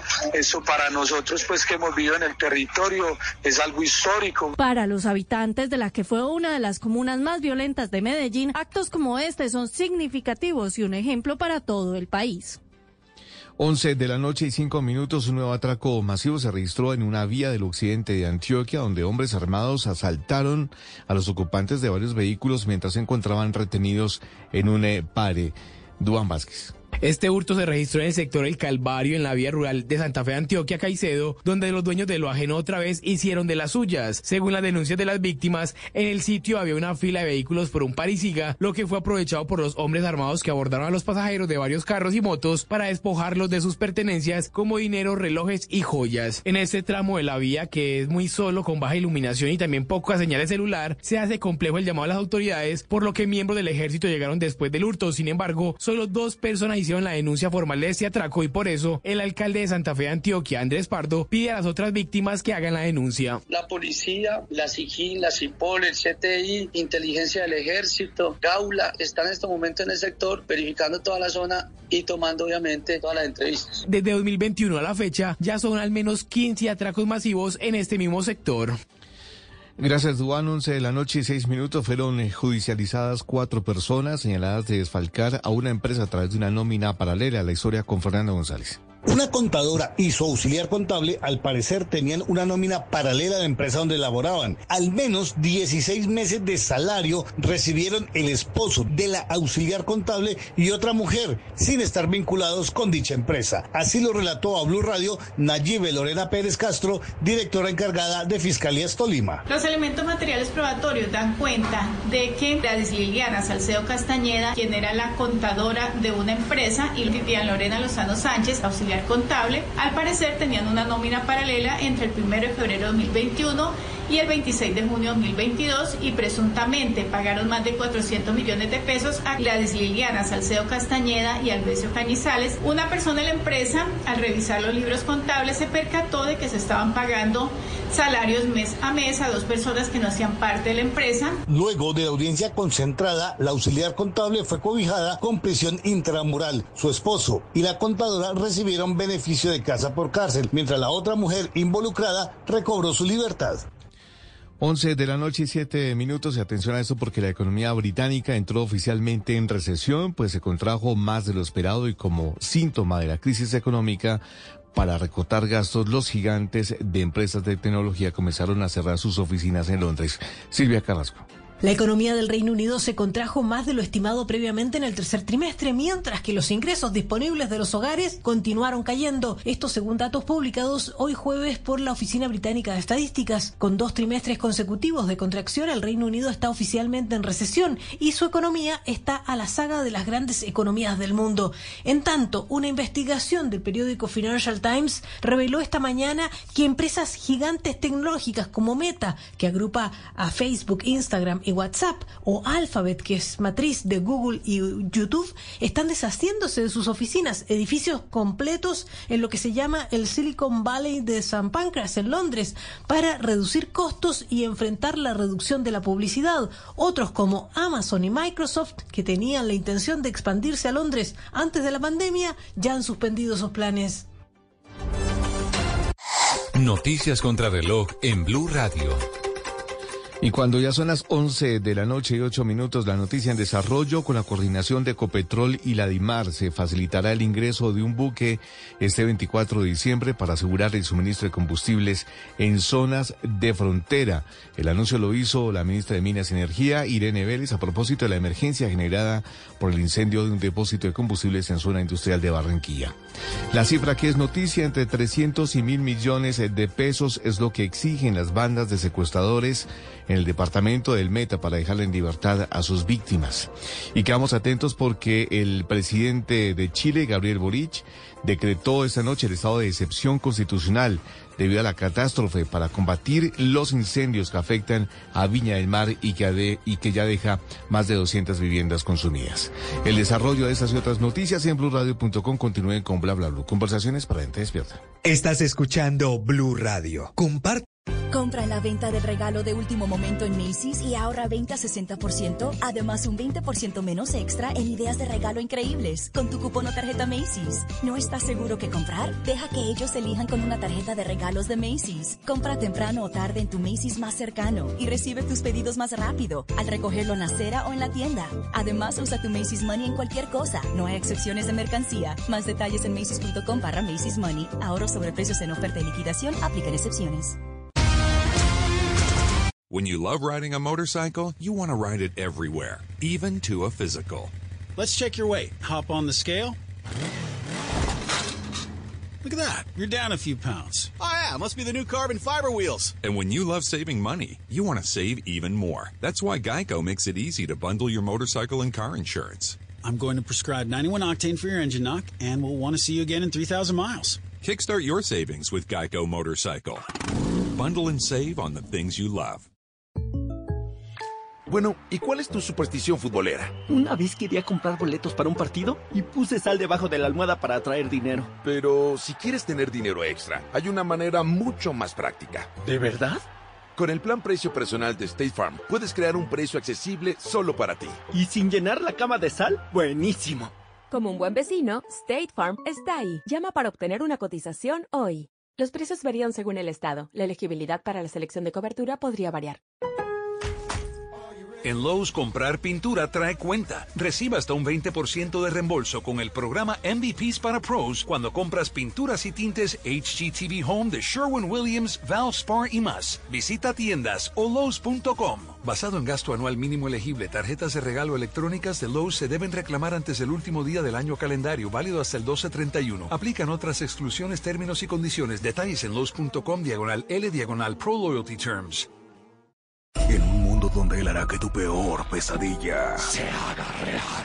Siente miedo real como nunca antes. Creo que sí lo he sentido antes. ¿Qué? Dije como nunca antes. Suena como cualquier otro trailer de terror, la verdad. Sí, tienes razón. Hey, aquí tienes algo de leche real para que relajes esa voz de monstruo. Gracias, pero esta es mi voz real. Ah, ya veo. Ah, deliciosa. Hey, esta película es horrible. Corte y queda. Get real. Got milk? Ya comenzó la cuenta regresiva en JCPenney. Hasta el sábado usa tu cupón y ahorra aún más en regalitos de último minuto por toda la tienda, como joyería fina con hasta 70% de descuento después del cupón. Y ahorra hasta 50% en ropa de invierno para toda la familia. Elige entrega tu auto para más conveniencia. De todo para tus fiestas. JCPenney. Ofertas válidas hasta el 24 de diciembre en selección de estilos. Aplican exclusiones. Detalles en la tienda jcp.com es la única que no se cansa es la lengua. Por eso, de lunes a jueves a las 10 de la noche empieza Bla Bla Blue con invitados de lujo. ¡Hundae! Hola familia de Blue Radio, yo soy Omar Murillo, sí, el mismo, Bola 8. Los saluda Cintia Cosio, soy generadora de contenido para adultos Saluda Freddy Beltrán, arroba calle La Jeta. Los saluda Gina Parodi. Los saluda Elkin Díaz, actor. Soy Adriana Butina. Les saluda Aries Vigor. Con buena música, con historias que merecen ser contadas, con expertos en esos temas que desde nuestra casa tanto nos inquietan y con las llamadas de los oyentes que quieran hacer parte de este espacio de conversaciones para gente despierta. Bla bla blue. De 10 de la noche a 1 de la mañana. Bla bla blue. Porque ahora te escuchamos en la radio.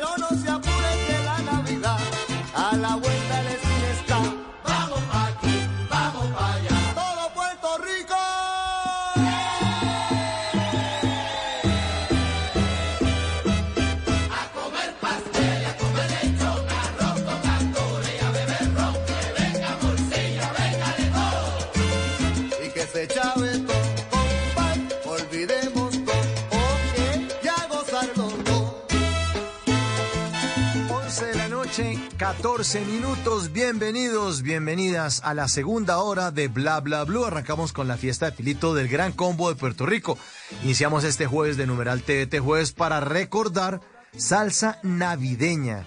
Y para eso esta noche hemos eh, invitado y tenemos el honor de contar con la presencia de Sigifredo Turga, creador y director del programa Hoy es Salsa, una propuesta para redes sociales, lo pueden seguir ustedes ya mismo, arroba Hoy es Salsa Sigifredo, nació en México el 10 de diciembre del 71, o sea que ya cumplió 51 años este viejo sinvergüenza, pero se formó en Popayán, Cauca, comunicador social de la Pontificia Universidad Javeriana y estudió gerencia estratégica de mercadeo en la Universidad Externa de Colombia. Trabaja en el sector financiero, pero es coleccionista de historias, de canciones, de buena música y es un gran conversador, un gran ser humano. Por eso le damos la bienvenida una vez más a los jueves de TVT a Sigifredo Turga.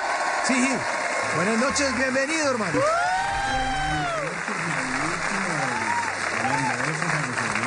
Buenas noches, Andrés, eh, Ricardo. Bueno, un abrazo especial y qué gusto estar el día de hoy acá, este ve- 22 de diciembre con cara de 23, ¿no, Mauricio?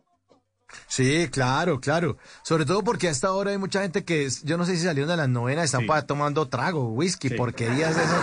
Bueno, sí. a todos los saludamos, los que están de regreso a casa. Mañana todavía es día hábil, me imagino que hay mucha gente que le habrán dado el libre por la tarde, pero mañana igual se trabaja, por favor. Así que juiciosos, pero igual los vamos a estar acompañando de aquí hasta la una de la mañana en este jueves de TVT para recordar, eh, recordar salsa navideña. Bueno, señor, arrancamos con esta super canción, La Fiesta de Pilito. ¿Qué podemos decir de esta buena canción, salsa navideña, Sigifredo? Pues esta es salsa de Navidad, esa salsa que tanto nos gusta y esta es una canción que nos evoca el encuentro, es una canción que definitivamente en una fiesta que permanentemente tenemos en, este, en esta época del año, pues aparece de todo, aparece la comida, aparece la familia, aparecen los amigos, aparece toda la gente que pues uno se reúne en este, en este momento. Y es una composición de Luis Cruz Pilito que un día tuvo la oportunidad de presentársela eh, a Rafael Itier, a él le gustó, la escuchó, eh, sabía que tenían que hacerle un complemento a esa canción, invitaron a Gilberto Santa Rosa para que le hiciera dos versos a la canción. Eh, y aparece Charlie Aponte y Charlie Aponte le pone el título, La fiesta de Pilito. Y además para usted y para los oyentes contarles, Mauricio, que pues tuvo la oportunidad el señor Pilito de hacer platica con esta canción y siempre fue terco. Él, en- él decía, mire, mis composiciones en algún momento van a ser conocidas. Y él lo logró con La Fiesta de Pilito, el Gran Combo de Puerto Rico, que es una canción de 1985, un álbum en que hace homenaje a esa música puertorriqueña, a esa música jíbara que tanto nos gusta y que tanto vimos acá en Colombia también en la época de Navidad y que nos evoca el encuentro, Mauricio. A eso, a eso suena. A Navidad, la fiesta de Pilito. que la Navidad a la vuelta de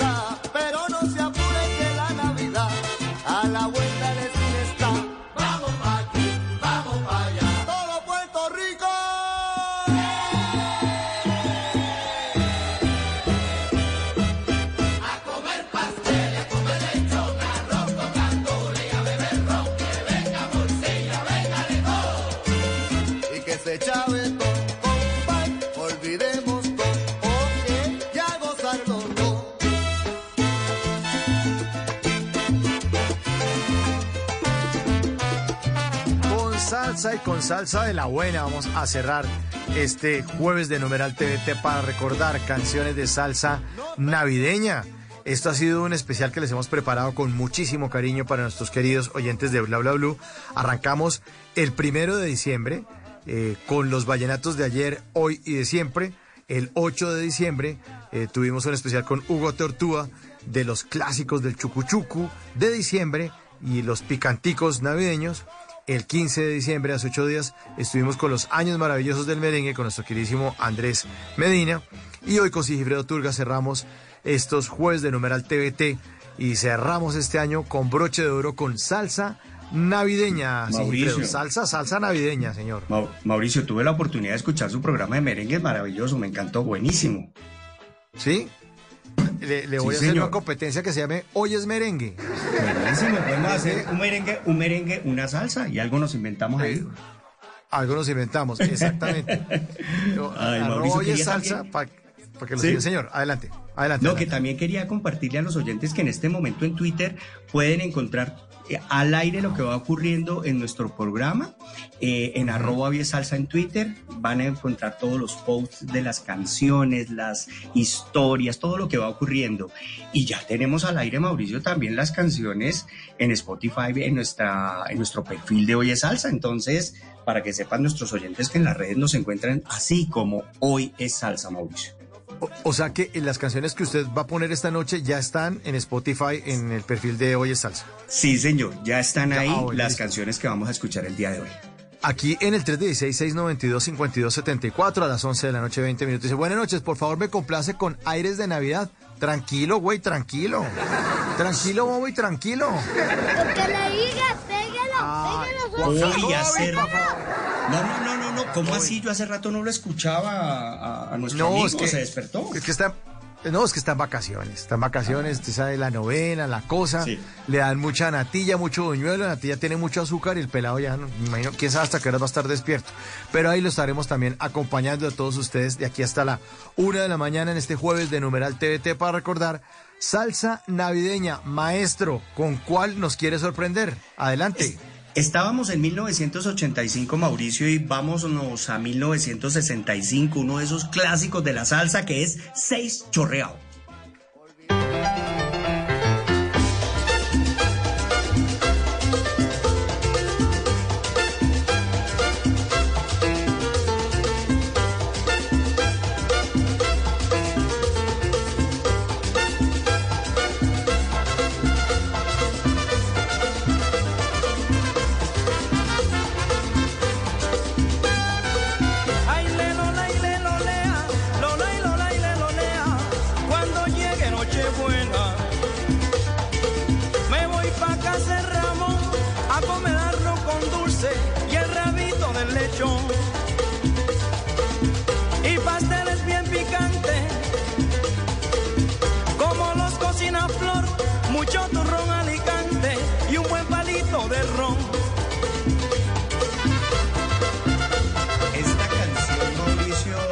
Es una canción de Richie Ray en la voz de Bobby Cruz. Sabemos que Bobby Cruz en algún momento pues estaba ya con Richie Ray haciendo música, pero él no, él no era el que iba a cantar.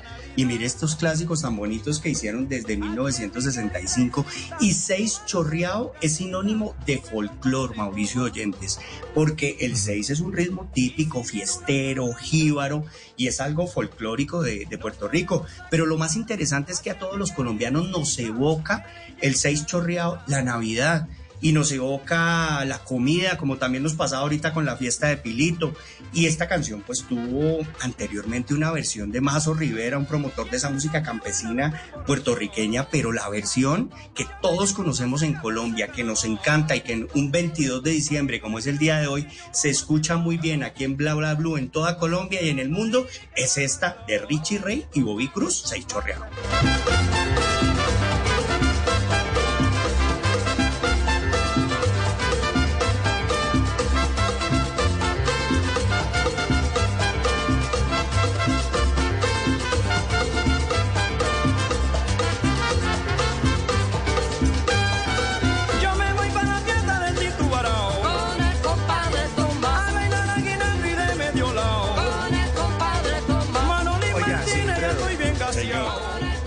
Dentro de mi ignorancia salsera, yo he, oído esta canción millones de veces, me encanta. No sabía que se llamaba ese chorreado. Está buenísimo. Sí, y, y, es una variación del ritmo 6 que también se, digamos que el ritmo es el 6 y que la décima es con la que se cantaba el 6, o sea, la, la, rima que se hacía con la canción. Y esta es una canción de 1965, o sea, por allá en la época en que usted nació, esa canción se No, hombre, res, Entonces, venga, pero Mauricio, también quiero contarle que fue esa primera canción que ellos pegaron en Colombia que además sonó por allá eh, a principios de los 70 en la Feria de Cali y que sonó en Barranquilla y que hoy en Barranquilla es uno de esos clásicos maravillosos que no puede faltar en Navidad y que definitivamente nos evoca el folclore, Mauricio.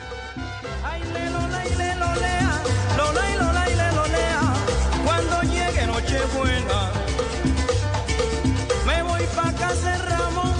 a comer con dulce y el rabito del lechón. Venga, Mauricio, ¿y, usted qué come en noche de Navidad? ¿También el rabito de lechón o qué come? No, lo que me sirvan, hermano, lo que me sirvan, yo tengo tanto problema. Claro que a veces me gusta variar porque es que eh, para, para no comer siempre el, el, pavo ese, que es como, que, seco la vaina, sí, o comer el cerdito ese con salsa ciruela, como que ya comí tanto en mi niñez que digo, ay, venga, como vamos, si quieres, compro un arroz con pollo y, no sé, o pollo asado, pero, pero es que siempre es lo mismo. Trato Tengo que confesarle que yo soy uno de los que todavía busca la salsita de ciruelas cada año. Sí. Quedé con el trauma, pero... Sí. Es que siempre lo mismo. Un, un, año, un año. Este año, o sea, prométame que este año va a buscar otra salsa. Hay millones de salsas. Hay salsa ciruela, hay salsa de Richie Rey, hay salsa de Bobby Cruz, hay salsa del Gran Combo de Puerto Rico y hay salsa de Oye Salsa, la que usted nos está trayendo esta noche, sí, sí, señor, y ahorita quiero que, que también escuchemos una salsa de Fruco y sus Tesos, una canción de 1972 que suena a Navidad, pero no habla de Navidad, a la memoria del muerto.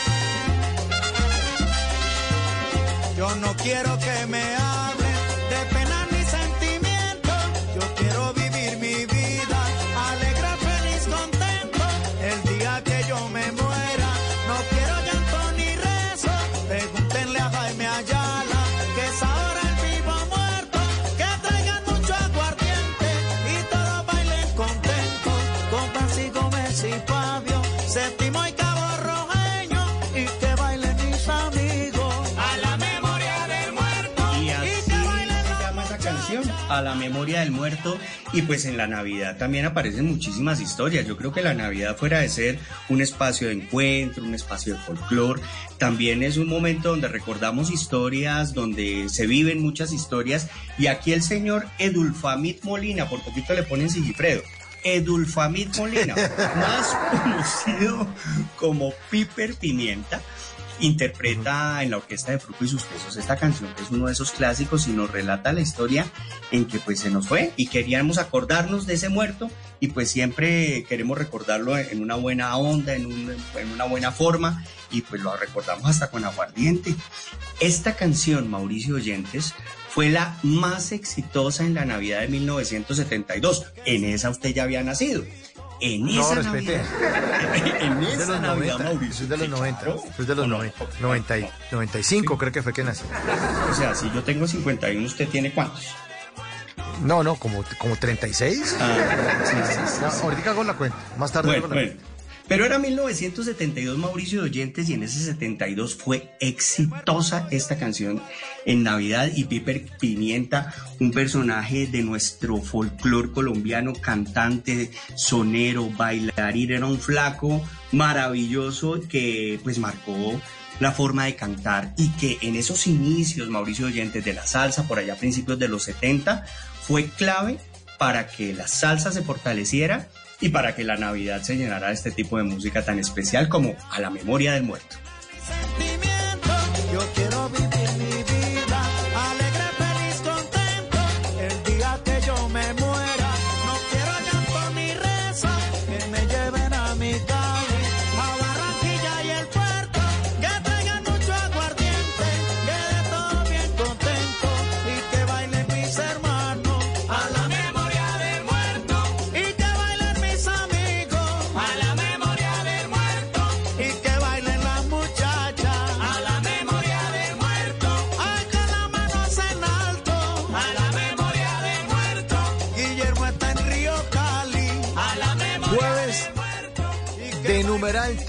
Jueves para recordar. Estamos hablando de salsas navideñas. No todas van a tener título de temática de Navidad, pero sí nos hacen recordar esta bonita época del año. Estamos con Sigifredo Turga, el creador de arroba hoy es salsa para que lo sigan ahí en sus redes sociales. Tiene mucho que contar y esta noche nos cuenta esas canciones que tienen que ver con diciembre. Bueno, señor, ¿con cuál seguimos? ¿Para qué año nos vamos? ¿Cuál recordamos? Vámonos de 1972 a 1996. En esa época, pues que usted dice que los años 90, donde uno tiene un poquito más de 30 años. Sí, sí, sí, claro. Eh, una de esas canciones de las que tanto nos acordamos de los 90, Alquimia, la Sonora del 21, el gran suceso.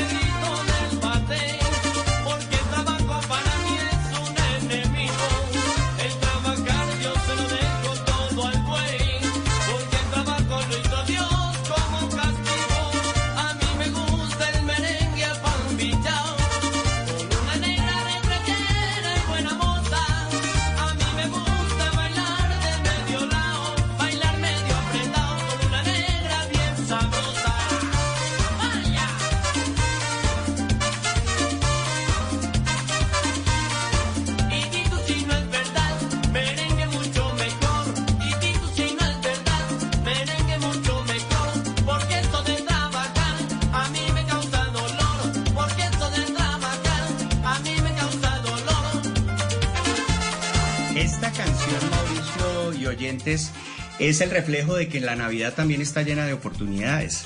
Porque eso fue lo que ocurrió con Alquimia cuando los hermanos Ramírez se les ocurrió generar un concepto nuevo, innovador, vistoso, y eso sí, enmarcado por un sonido espectacular de canciones que hacía la Sonora Matancera.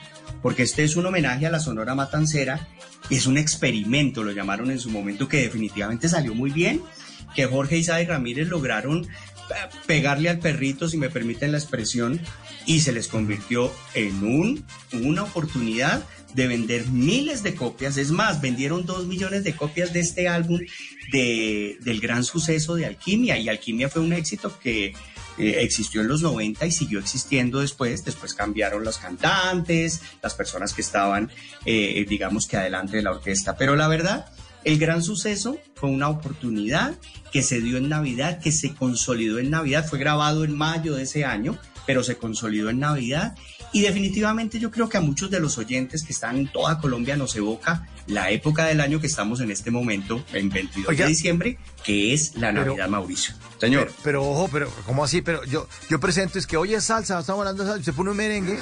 Ah, sí. Ah, es que ah, ah, qué, bueno, qué, qué, bueno ese merengue apambichado, porque es que cuando hablamos de, de salsa, hablamos de un sinónimo que es la Sonora Matancera, que por allá eh, en los años 50 se consolidó, y la Sonora Matancera es el origen, y qué buena es eso que me está diciendo Mauricio, la Sonora Matancera es el origen de todos los sonidos que después se dieron y que se consolidaron la plena, la bomba, que eran los ritmos típicos, ese, ese merengue dominicano. Recordemos Cuco Baloy, que hacía salsa y hacía merengue y lo ah, hacía de una manera especial. Entonces, eso que usted está diciendo es magnífico, Mauricio, porque la Sonora Matancera, con este gran suceso y con este negrito del Batey, que en la voz de Alberto Beltrán sonó originalmente, pues es el origen de lo que después conocimos como salsa, Mauricio. Ahí está.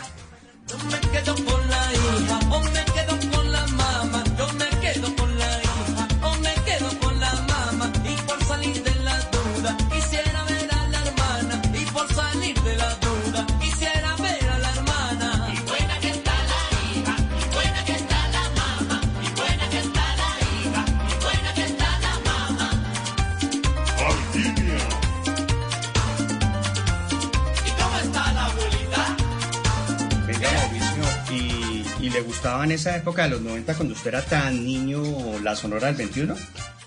Claro, buenísimo. Sí, sí. Yo me acuerdo, yo era bebé, yo era en, los brazos de mi mamita. Sí, claro, Lo arrullaban con eso. Exactamente. Bueno, ¿con qué seguimos? ¿Ahora sí va a poner eh, salsa o va a poner otro merengue? ¿O ahora va a salir con un ah. porro, eh, o qué, Lucho Bermúdez?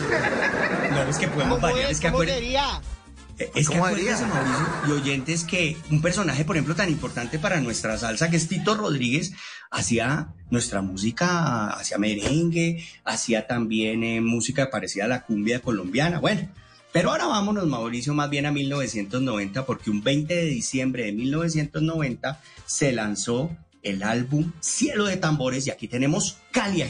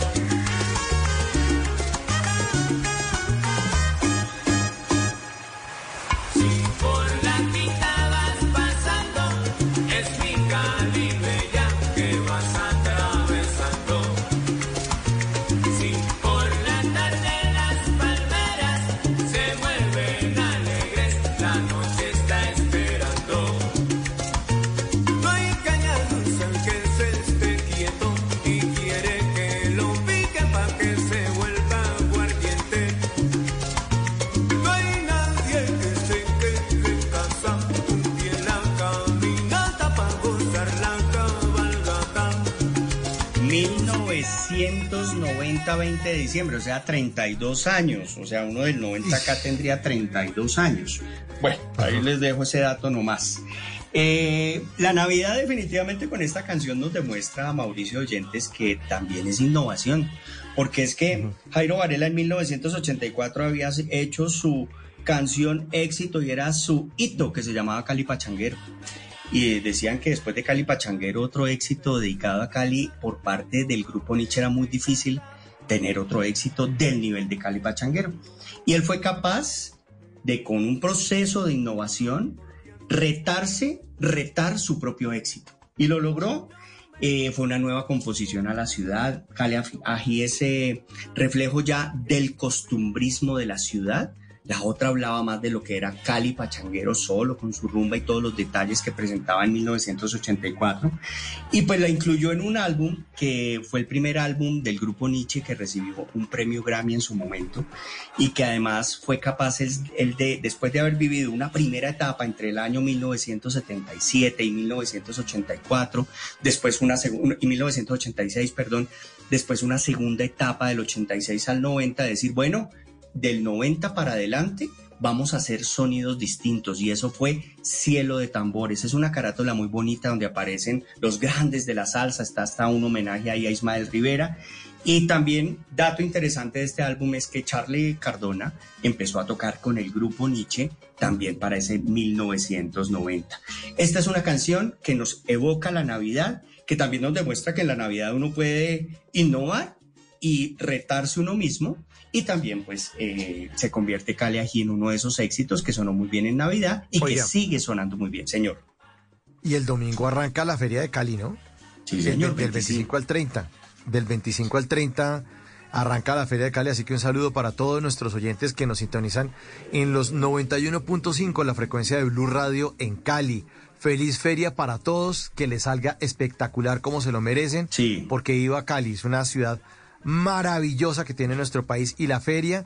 Hoy está viendo Noticias Caracol del Mediodía. No, no, no, lo que tienen está buenísimo. Imperdible la feria de Cali. la mera ¿no? Claro, hermano, vamos a ir allá con las garras. No, pero yo creo que con esa voz por allá con un sí, mucho, ¿no? No, Yo no creo que le cuadre mucho, no creo que le cuadre mucho, pero sí, esta es una canción también que se volvió himno de la feria, himno de esa ciudad tan hermosa y seguramente de todo el valle, porque el valle se identifica con, con Cali y con Cali y Qué buena canción está, Sigifredo. Qué buena. Mauricio nos dice aquí, Ana Lucía Rafo, que es la canción más exitosa hasta el momento. El álbum, perdón, Cielo de Tambores es el más exitoso hasta el momento, según una publicación realizada ayer en la cuenta de Twitter de la Orquesta de Salsa Colombiana del mismo grupo Nietzsche. Entonces, eh, gracias, Ana Lucía Rafo, por, por el comentario que nos envía. Un abrazo y gracias por la sintonía de Ana Lucía. Queridísima con ese comentario. Bueno, bueno, chévere. Cali Ají, buena canción para recordar.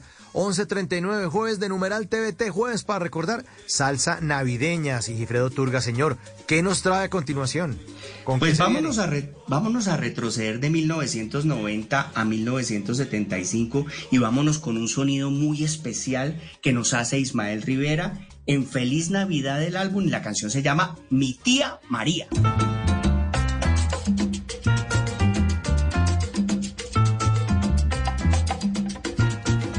Ave María, mi tía María.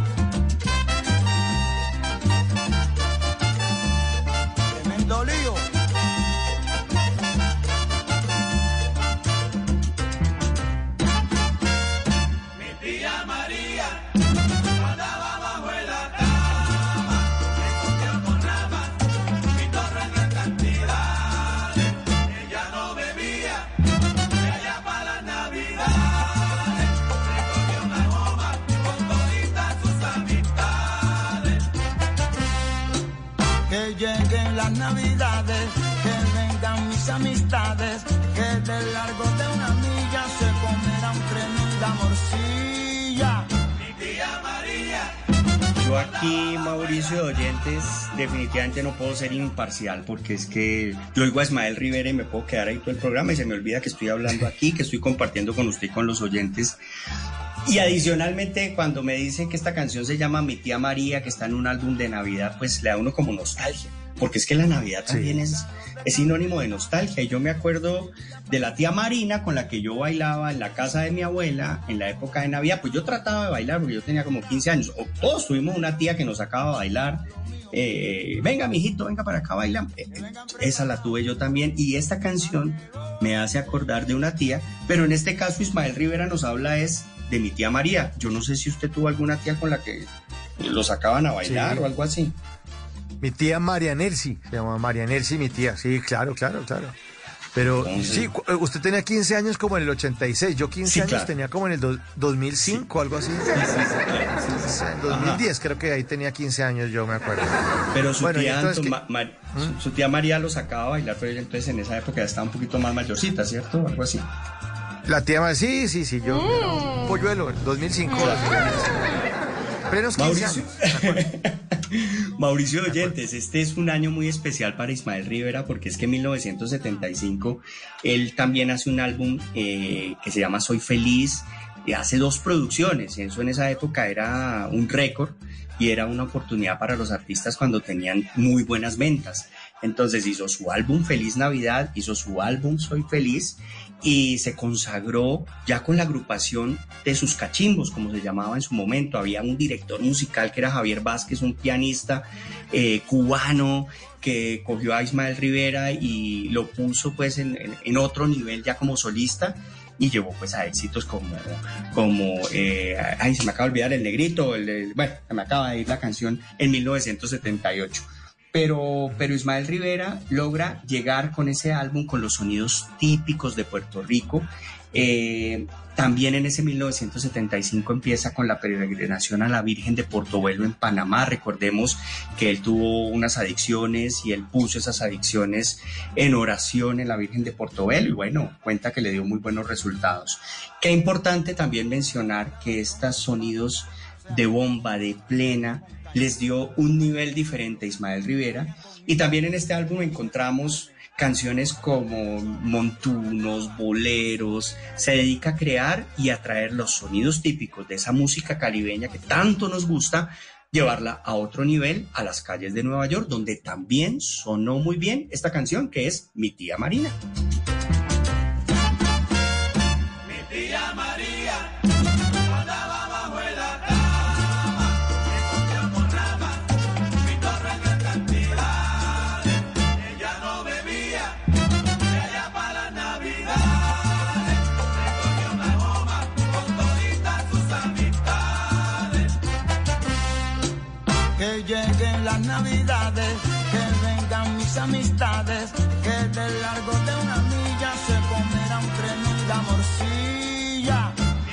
Mauricio Oyentes, sigue apareciendo comida, ¿no? Por todas las canciones de salsa, o sea, la salsa es un condimento que le da sabor a la vida, pero también le da sabor a ciertas comidas, ¿no? Ahí nos menciona otra Ismael Rivera.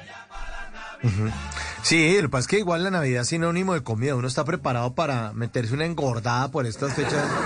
¿Ya contó los buñuelos que lleva o no? ¿Ya los contó? Uy, no. No, además que he comido de los chiquitos y esa vaina no rinde, hermano. Usted se mete como seis de, un solo bocado. entonces, complicado, complicado. Bien complicado, sí, señor. Mauricio, señor. Quiero, quiero, invitarlo a 1971. Yo no sé si ese año para usted es algo. El año en el que usted nació, claro. el año que. Yo me acuerdo que usted nació ese Sí, porque yo le he contado. Yo le he contado, sí. Háblenos de su año. Y yo le hablo del año que yo nací, que fue. ¿Cómo fue que nací yo en el 2005? Ya me acuerdo. Sí, 2005. no, pero no era 95. Bueno, venga, vámonos a 1971 con una canción que es el tema del papelón.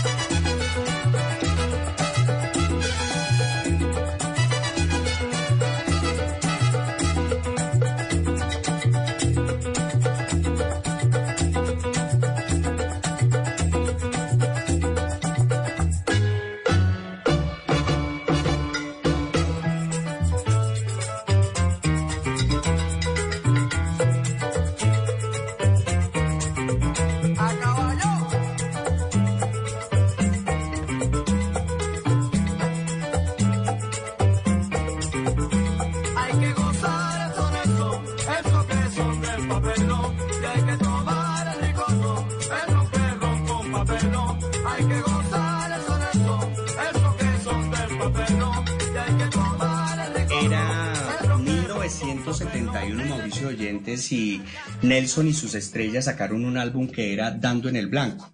Pero lo más interesante de ese álbum eh, que hace Nelson y sus estrellas es que Nelson Mauricio tenía 17 años y el hermano tenía 14 años, que eran los integrantes principales de la orquesta. Eran unos niños. Y resulta que en ese año hacen el álbum y por cosas de la música llega a Cali que existía una agrupación que se llamaba Nelson y sus estrellas, y que había una canción que sonaba rarísimo, porque es que era arrebatadísima. Y esa canción arrebatada, pues ahí nos, nos llega el mensaje también de que la Navidad es sinónimo de arrebato muchas veces. Eh, eh, sonaba muy bien en Cali, era como noviembre, entonces buscaron a los que estaban haciendo esa música y terminaron encontrando que eran unos niños, ¿sí? Nelson González y su hermano, pero tuvieron que decirles, venga, ¿por qué no vienen a la Feria de Cali de 1971? Y lleguen a Cali y participan de la feria y son invitados por parte de, la, de los organizadores. Pues a los dos les tocó pedirle permiso a la mamá, porque es que eran dos niños, eran dos niños haciendo música. Cuenta Nelson que para él, él sentía que la, que la música tenía que cambiar y que él tenía que hacer cosas distintas. Era un autodidacta. Eh, se autodeterminaba también como un revolucionario de la música. Y el cuento termina en que ellos van a la feria de Cali, se presentan y se convierten en uno de los de las orquestas infaltables desde esa época hasta ahora, porque la música que hicieron y que siguen haciendo pues es diferente y quedó muy bien, sonó muy bien y en Barranquilla, un saludo para Barranquilla, también suena muy bien esta canción que es el tema del papelón, Mauricio.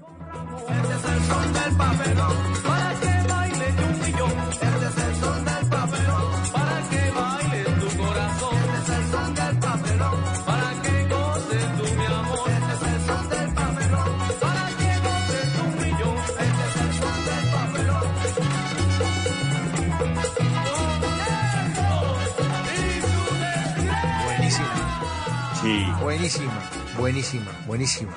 ¿No la había oído?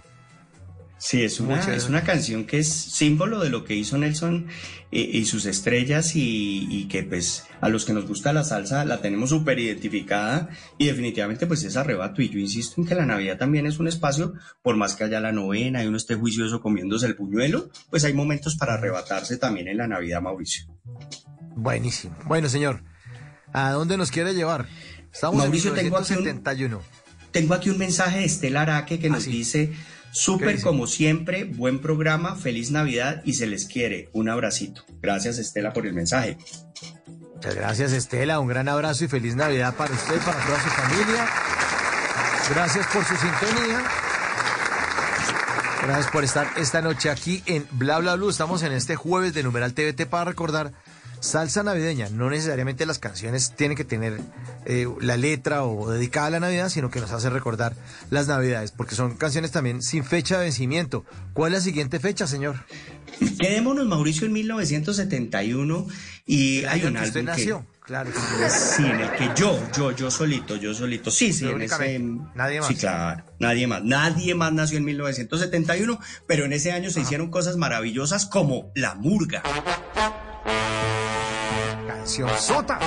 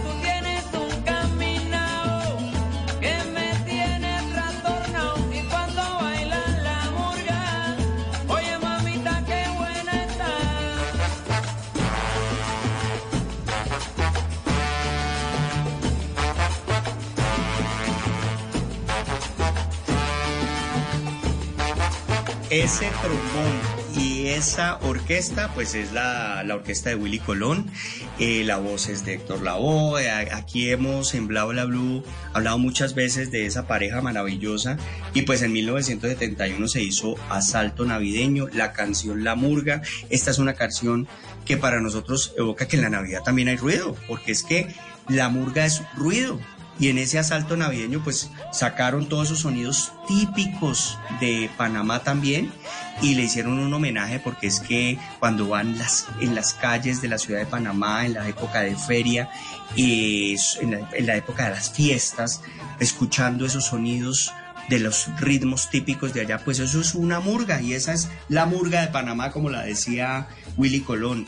Este álbum fue el álbum número 6 que se hizo entre Héctor Lavoe y Willy Colón con la orquesta de Willy Colón. Y pues consolidó con los asaltos navideños porque hubo parte 1 y parte 2 ese, esa propuesta musical que ellos hicieron en su momento. Fue, son los álbumes Mauricio de Oyentes que más agradece Willy Colón. Y agradece porque pues le dio muchísima plática porque es que se vendieron y se siguen vendiendo. Ahora en digital y también se venden los vinilos como los llaman ahora eh, de colección que los vende la Fania. Entonces, la murga de Panamá no habla de Navidad, pero habla de ese ruido que se produce y que suena también en la Navidad, Mauricio.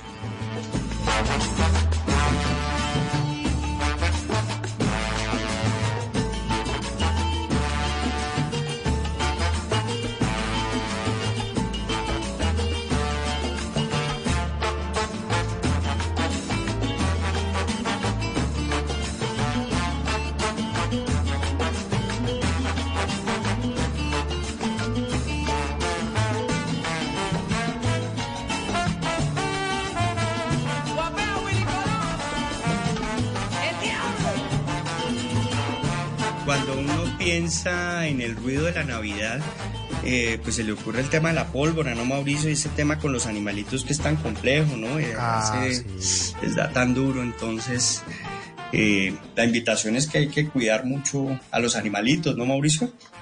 Y a los y a los hijos de uno, porque Ah. un niño jugando con pólvora, no sé si es Uy, no, eso. Óigame, No, aquí me señor. están escribiendo en el 316-692-5274. Dice, salsa brava es la mejor medicina para estas fiestas de Navidad. Feliz noche.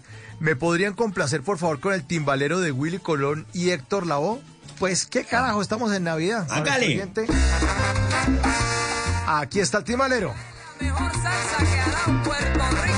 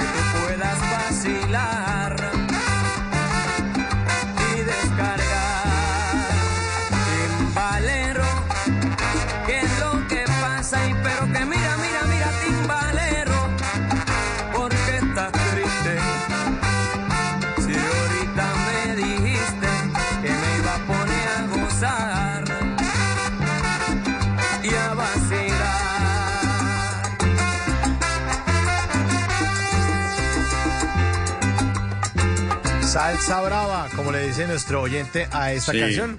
Y ahí está esa complacencia esta noche. Una, una mención, Mauricio, y es ¿cuántas canciones de salsa se llaman timbalero? Muchísimas. Hay timbalero Muchas, 1, sí. timbalero 2, hay timbalero, eh, el timbalero, el timbal, el, o sea, el, ¿por qué? Porque es que el timbal es uno de los instrumentos clave que le da la- ese sabor o condimenta, si lo podemos mencionar en términos de comida, a, a la salsa. Es un instrumento clave y es un instrumento que todos los artistas siempre le han eh, hecho un homenaje a Mauricio. Acá tenemos Mauricio, acá tenemos Mauricio una- un mensaje muy especial de Gaby de Medellín que nos dice, hola, buenas noches, felicitaciones chicos, qué lindo programa, feliz Navidad. Una pregunta, ¿la canción a los Santos Reyes que interpreta Daniel Santos entra en el género de salsa? Es, es- y dice, es un lindo tema por si lo quieren colocar.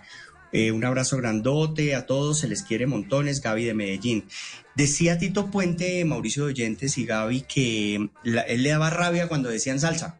Porque él dice, bueno, pero estamos hablando de qué, de bolero, de guaracha, estamos hablando de son, ¿de qué estamos hablando? La salsa no es nada, decía Tito Puente en su momento.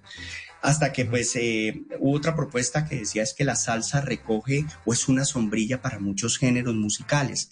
Daniel, Santo, Daniel Santos entra dentro de esa sombrilla, era uno de los cantantes maravillosos de, de la Sonora Matancera. Después como solista hizo clásicos espectaculares. Él de, mis, de una misma canción hacía muchas versiones y sonaba muy especial. Yo diría que sí entra dentro del género eh, y siento también que Daniel Santos rindió un homenaje a, también a la época navideña con canciones como esa.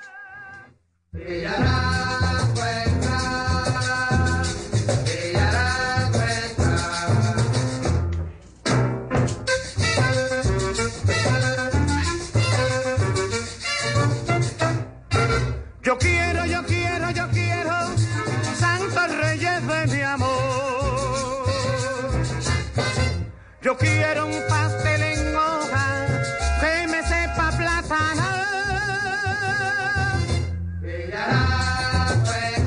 No, qué vozarrón. Sí. Grande, grande Daniel Santos. Qué buena canción Daniel. también. Gracias Sí, a. Gaby en Medellín por recomendarnos esta canción. Está buenísimo, también recordando en este jueves de TVT. Sí. Sí, señor. Eh, quiero invitarlo a usted y a los oyentes a que vayamos a 1975, si le parece, y vamos a escuchar una canción del Gran Combo de Puerto Rico, Desenfunda.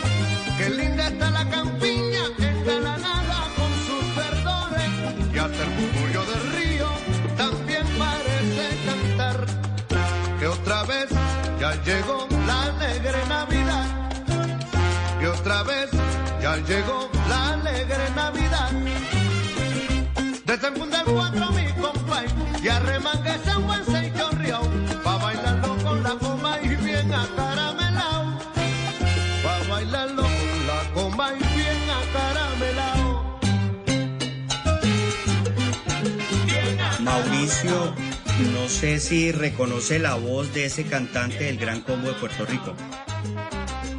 Eh, Andy Montañez. Sí, señor, cinco aclamados y pico de Puerto Rico. Así como en, eh, tenemos el tres cubano, eh, en Puerto Rico hablamos del cuatro. Y aquí precisamente le evoca a uno que la Navidad está llena de instrumentos, porque es que uno va a la novena, en esa que estuvo usted hace un rato, y pues ahí está sonando la pandereta, y está sonando la maraca, y está Oh. sonando, sí. Entonces, sin instrumentos no hay Navidad, sin instrumentos no hay novena.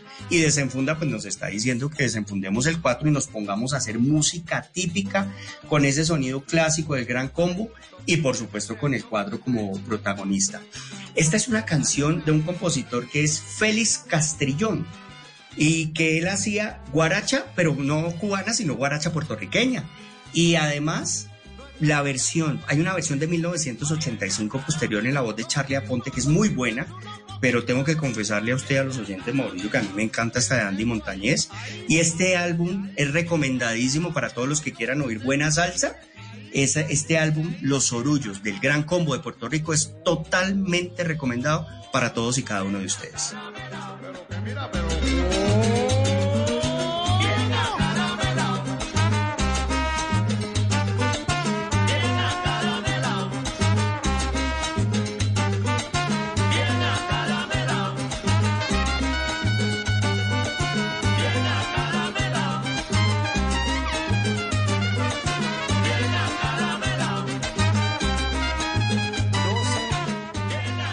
12 de la noche, un minuto. Ya está listo Javier Segura con voces y sonidos. Nos va a hacer una actualización de las noticias más importantes de Colombia y del mundo. Pero estamos recordando en este jueves, ya viernes, que se volvió de TVT para recordar salsa navideña. No solamente la que tiene letras navideñas, sino aquella que nos hace recordar la Navidad. Esto es Bla Bla Blue y en minutos volvemos con más salsa de Navidad.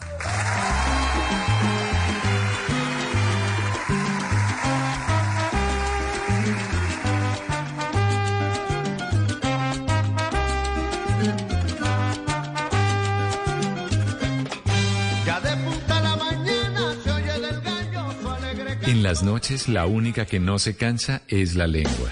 Por eso, de lunes a jueves a las 10 de la noche empieza Bla Bla Blue con invitados de lujo. Hola mis reciclamores, ¿cómo están? Los saludo nada más y nada menos que la Marce, la primera recicladora youtuber. Hola amigos de Blue, los saluda Julio César Herrera. Queridos amigos y amigas, les saluda Lady Noriega. Los saluda Julio Rodríguez el Nené. Les saluda Jorge Duque Linares. Saluda Georgina Ruiz Sandoval Goga. Con buena música, con historias que merecen ser contadas, con expertos en esos temas que desde nuestra casa tanto nos inquietan y con las llamadas de los oyentes que quieran hacer parte de este espacio de conversaciones para gente despierta. Bla bla blue. De 10 de la noche a 1 de la mañana. Bla bla blue. Porque ahora te escuchamos en la radio.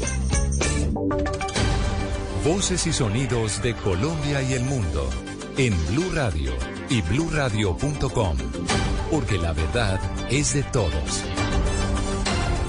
Ya son las 12 de la noche y 3 minutos y esta es una actualización de las noticias más importantes de Colombia y del mundo en Blue Radio. Empezamos hablando sobre el incendio de un depósito de combustibles en Barranquilla, porque esta noche llegó una máquina desde Santa Marta con más de mil galones de espuma para enfriar el segundo tanque de combustibles que permanece todavía en llamas. Este audio de los eh, bomberos que vamos a escuchar a continuación pertenece a los voluntarios de la estación El Edén y se está haciendo viral porque no solamente muestra la magnitud de la emergencia, sino que además ellos están pidiendo a los barranquilleros que oren por ellos para que todo salga bien esta noche. Escuchemos.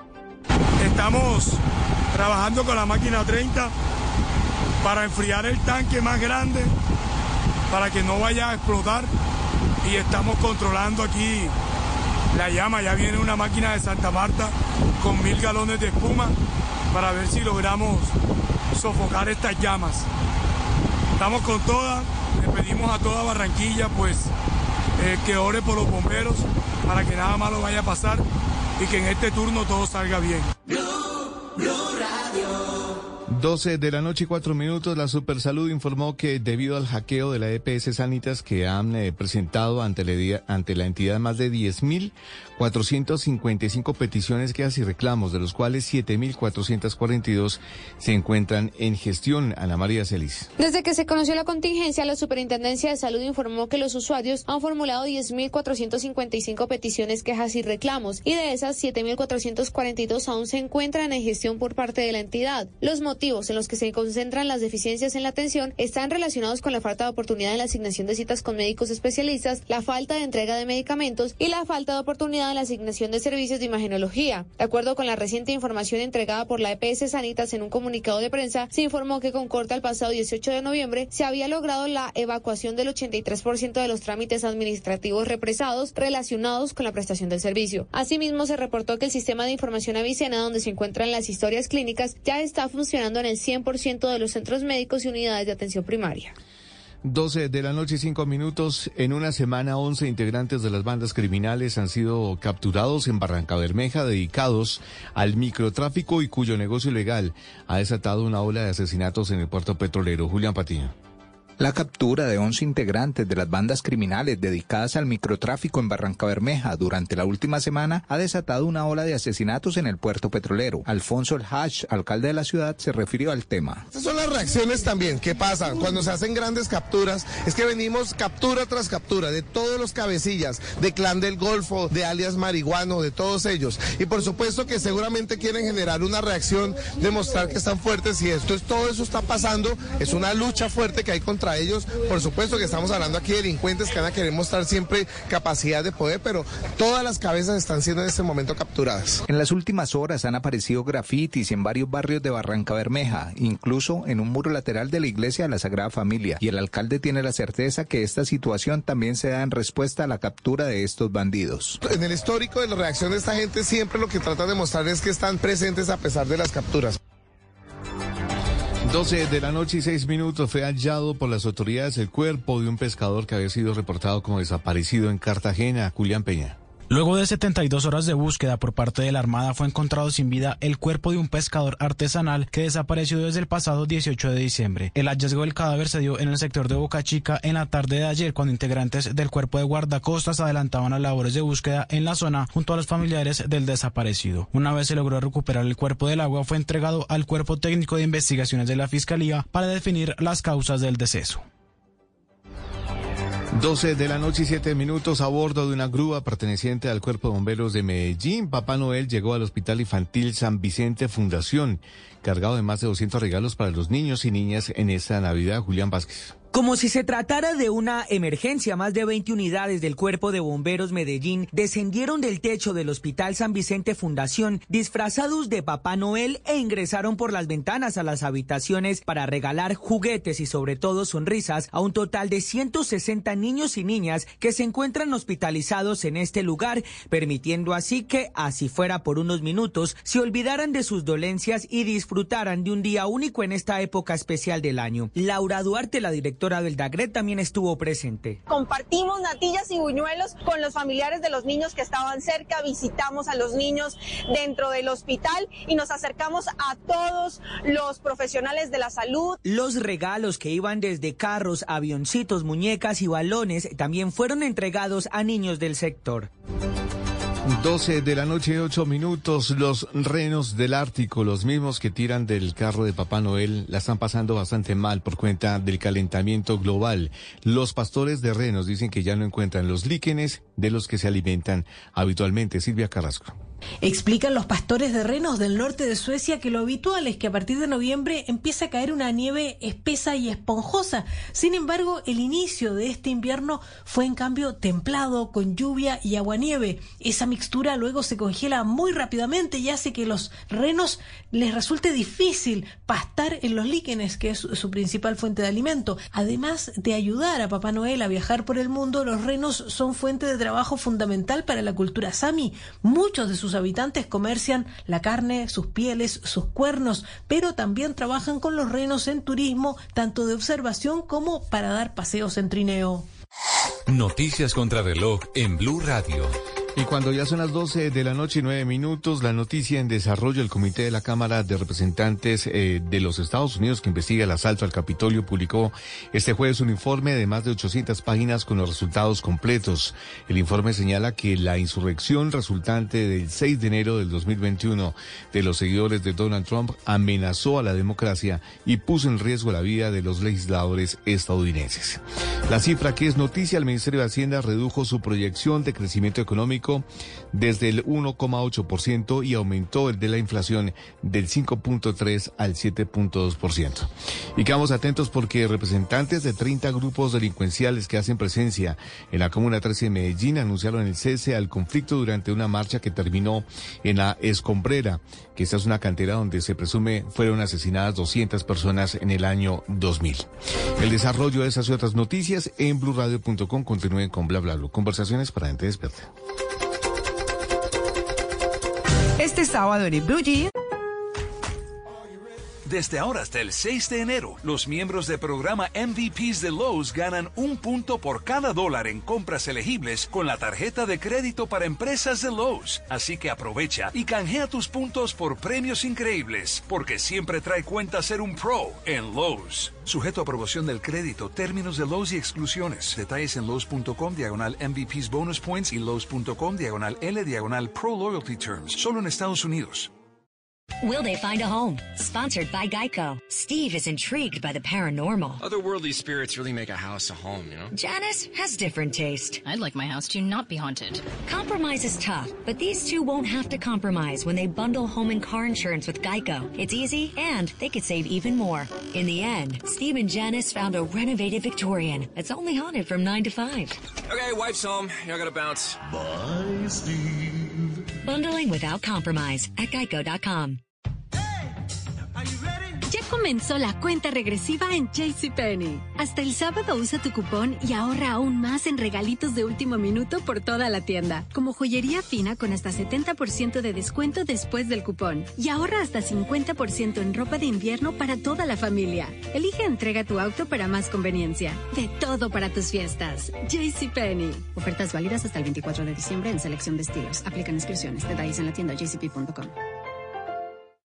Compra en la venta del regalo de último momento en Macy's y ahorra 20 a 60%, además un 20% menos extra en ideas de regalo increíbles con tu cupón o tarjeta Macy's. ¿No estás seguro qué comprar? Deja que ellos elijan con una tarjeta de regalos de Macy's. Compra temprano o tarde en tu Macy's más cercano y recibe tus pedidos más rápido al recogerlo en la acera o en la tienda. Además, usa tu Macy's Money en cualquier cosa. No hay excepciones de mercancía. Más detalles en macy's.com barra Macy's Money. Ahorro sobre precios en oferta y liquidación. Aplican excepciones. La electricidad de Nissan enciende mucho más que nuestros autos. También enciende la electricidad que llevamos dentro. Por eso el Aria y el Leaf te hacen sentir la misma electricidad que sientes al bailar toda la noche. Porque en Nissan creemos que los vehículos eléctricos no deberían ser solo eléctricos, sino también electrizantes. Aria aún está disponible para la compra. Disponibilidad prevista para finales de otoño, sujeto a cambios.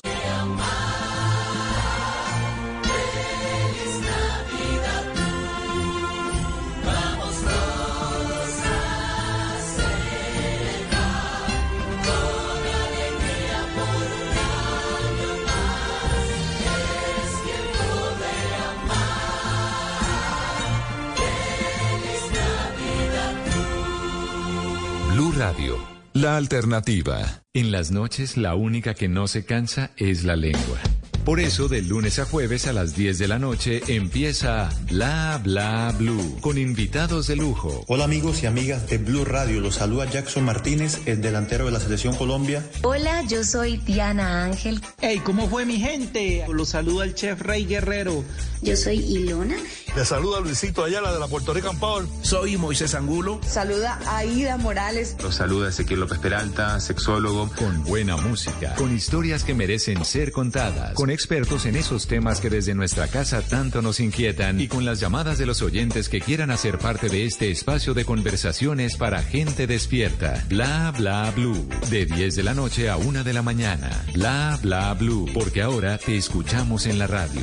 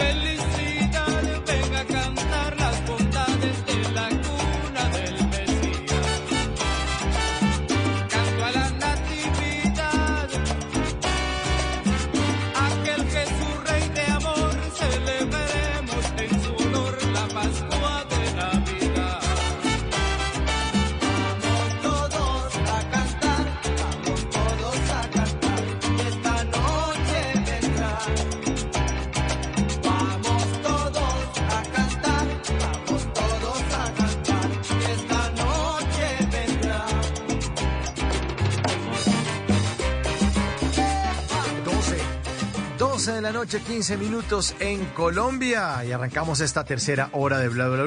Veníamos de jueves de numeral TVT, ya se volvió viernes, para recordar esas salsas navideñas, esas canciones de salsa que no necesariamente hablan, unas de la Navidad, otras sí, otras no, pero nos hacen recordar esta bella época del año. Estamos con Sigifredo Turga, que es el creador de Oye Salsa, para que lo sigan en sus redes sociales, arroba Oye Salsa. Él es comunicador social de la Universidad Javeriana, eh, estudió gerencia estratégica de mercadeo en la Universidad Externa de Colombia, trabaja en el sector financiero, pero es coleccionista de historias de buena música, canciones de música antillana y es un gran conversador y un gran tipo, por eso lo tenemos en las noches de Bla Bla Blue. Mi querido Sigifredo, arrancamos esta tercera hora con esta canción. Sota, esto es muy navideño, por favor. Eso sí no puede faltar. 1991, Mauricio Oyentes, Pascua de Navidad, Nelson y sus estrellas, una canción que nos evoca también.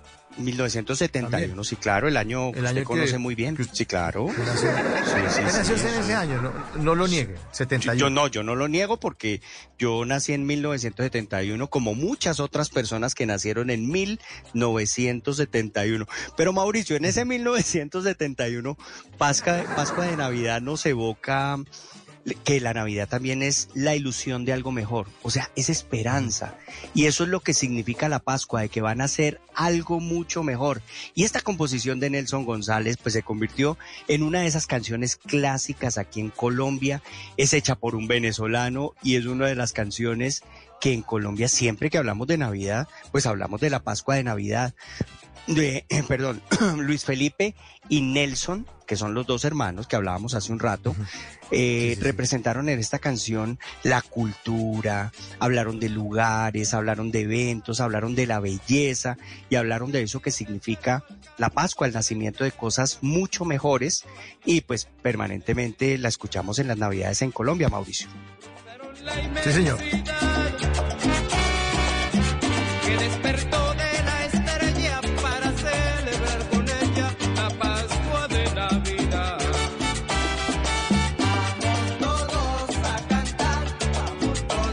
Sé, Mauricio, si usted ha estado alguna vez en una fiesta en Navidad donde no haya escuchado Pascua de Navidad. Porque es imposible. claro, es que esta canción prende una fiesta de Navidad. Eso es típica, esa canción siempre va a sonar y siempre se convierte pues en referente de que llegó la Navidad.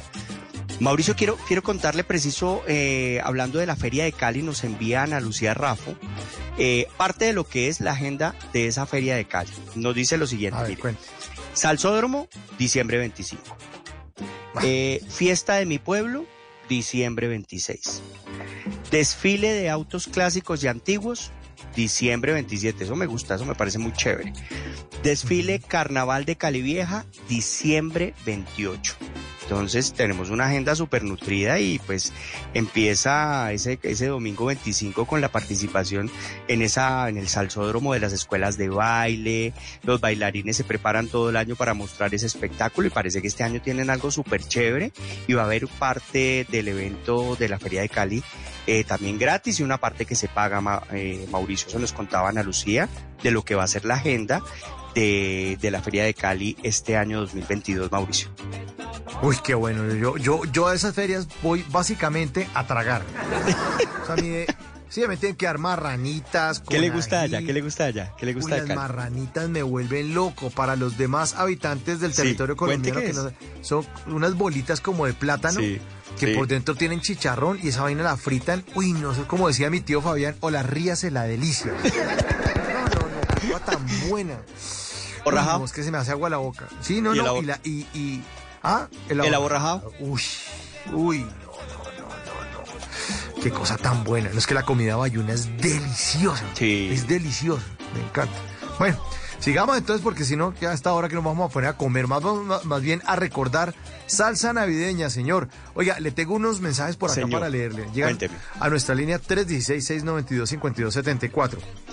El, primer, el primero dice, buenas noches, saludos desde Paipa, Boyacá, donde estamos en pleno aguinaldo paipano, sí, paipano.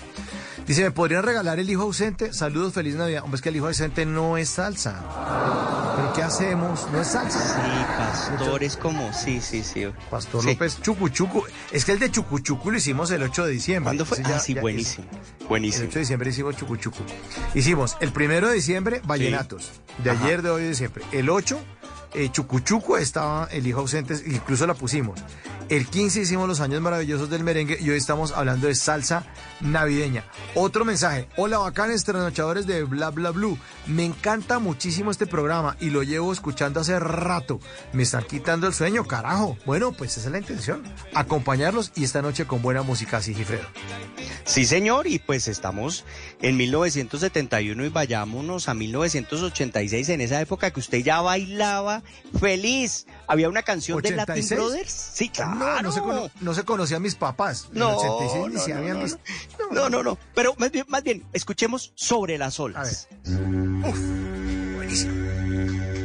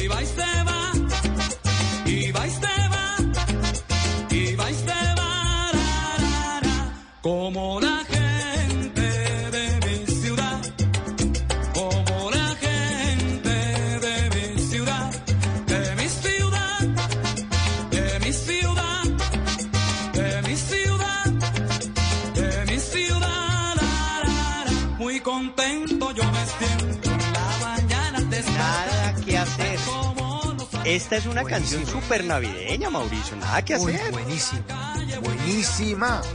Y es que para nosotros los que somos del interior, y Popayán, Bogotá, Medellín, es que cuando hablamos de Navidad muchas veces hemos hablado de mar, movimiento, por allá y nada, a, a pasar otro tiempo en otro tipo de, de Colombia, porque nos ha gustado que Santa Marta, que Cartagena, y tratamos en las Navidades de ir.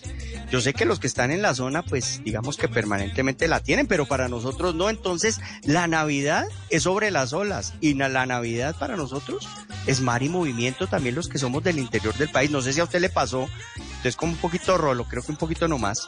Y pues tuvo la Poquito nomás. oportunidad, sí, un poquito nomás, de- eh, en algún diciembre de esos años, ah, no, mentiras, de los 80, no, no, usted no. Eh, de los años que usted fue, eh, pudo, pudo ir al mar, estar allá, ver el movimiento del mar. Sí, por supuesto, por supuesto, sí. Sobre las olas. Esta canción yo la bailo. Ah, ¿verdad que yo Sí. no había nacido en esa época? Sí. Ah, es que muy es- buena. Sí, claro. Muy buena canción. Muy buena canción. Su hermano le contó, sus hermanos, sí. Mi hermano, mi hermano. No, un primo, un primo mayor, Ah. que era muy viejo, me contó. Se bailaba mucho canción. Mauricio, le cuento que Latin Brothers. Esta canción de los Latin Brothers es una canción que compuso Ramón Chaverra, un personaje colombiano que hizo clásicos como Patacón Pisao y que esta canción se la entregó a Fruco y dijo, venga, esta canción yo creo que va a sonar muy bien en los Latin Brothers y además el tipo se le ocurrió el principio de la canción, el para, para, pa, pa, para, banana, la composición más el sonidito del inicio, eh, Ramón Chaverra dijo, así tiene que sonar. Y Joseito Martínez, que es el intérprete de la canción, que casi no la graba, como pasa con muchas de las historias de los artistas, dicen, venga, es que eh, se dio la oportunidad y él casi no tiene la oportunidad, pues en ese momento, en los años 80, que usted conoce muy bien, eh, resulta que pues la grabó y le fue muy bien, se acababa de casar y tuvo una época de mucha prosperidad con, con su familia cantando la canción sobre las olas de los Latin Brothers.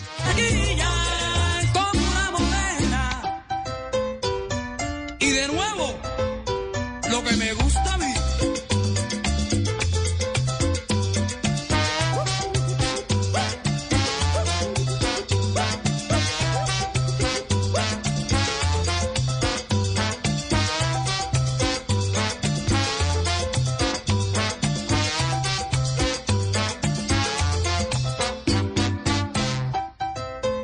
Esto es una canción muy buena definitivamente. Y es una canción que imagínese Mauricio Oyentes que fue nominada al Grammy y que definitivamente los arreglos se le quedaron a todos los que escuchan sobre las olas, recuerdan sobre las olas, gústele o no, saben que esa canción existe y siempre evoca pues lo que para nosotros es la Navidad y lo que representa para Colombia todo lo que es la música de nuestra costa y la música hecha por fuentes, porque es que volvamos al cuento, esto es una canción de Latin Brothers, Latin Brothers es de eh, Fuentes, también es una de esas agrupaciones que construyó nuestro queridísimo Fruco, Julio Estrada, y bueno, entonces, pues eh, yo creo que esa canción tenía que estar el día de hoy, y definitivamente el mar y el movimiento es clave en la Navidad y nos encanta sobre las. Sobre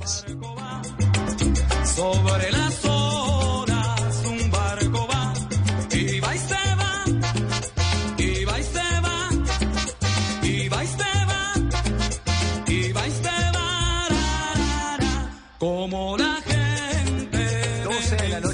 16 minutos.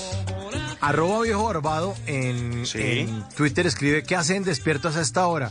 Y yo me atreví a responderle, oyendo numeral bla bla blue de arroba blue radio co. Estamos hablando de numeral salsa navideña con arroba hoy es salsa. Y le puse el link para que viejo barbado nos Sí. escuche y nos sintonice porque está muy buena la música que usted nos tiene esta noche, Sigifredo. Hagamos un salto, Mauricio, de 1986 a 1997 y escuchemos de Marc Anthony, Me voy a regalar.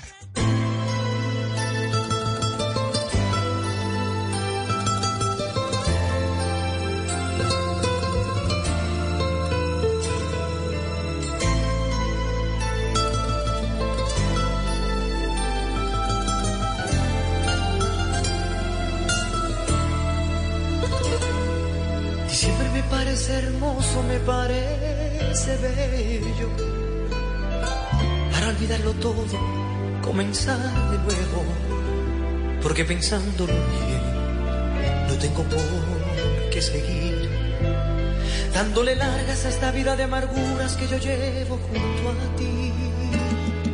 Diciembre me parece hermoso, se me hace perfecto para hacer una fiesta con mis sentimientos, para volver a querer hace tiempo,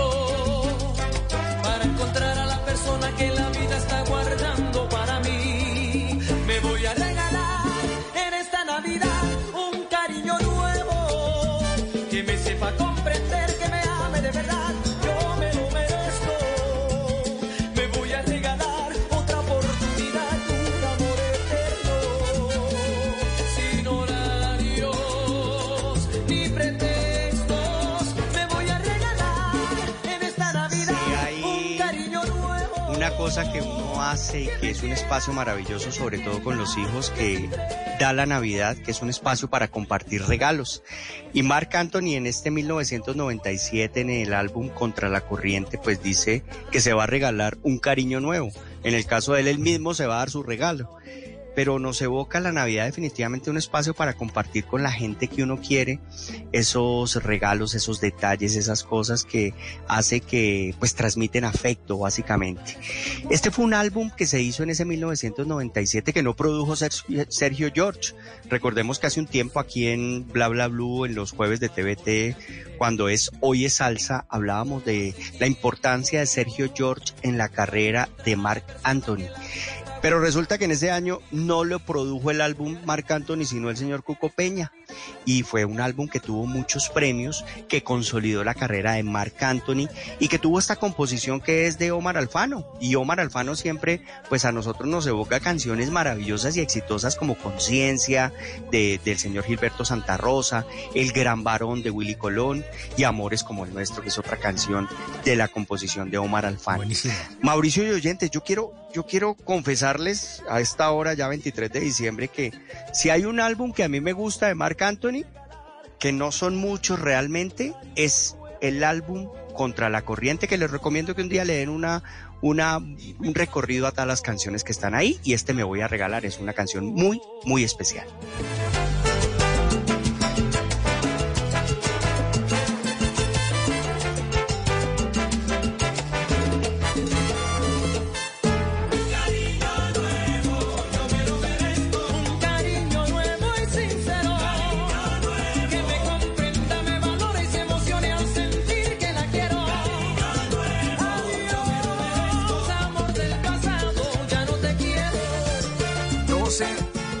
Noche, 30 minutos, hablando en Bla Bla Blue acerca de salsa navideña. Llega a nuestra línea telefónica un mensaje en el 316-692-5274. Dice, buenas noches, buenas noches, Bla Bla Blue. De Blue Radio, mucho gusto. Rigoberto desde la sucursal del cielo. Hola, Mauricio, saludos. Nos quiere desde la de sucursal del cielo. Sí. Y nos dice lo siguiente, eh, ve, eh, Mauricio, vas a venir para la feria de la sucursal para que venga a comer la famosa ma- marranitos. Uf, me dio hambre. Y también vamos a comer rellena, una delicia, donde el paisa, allí en el barrio La Independencia y Villasur. Y la canción navideña sería, para mí dice, el, para, para Sí. para mí sería Sí, sí. Ana Milé del grupo Nietzsche, Jairo Varela, esperando que se acomode la Navidad.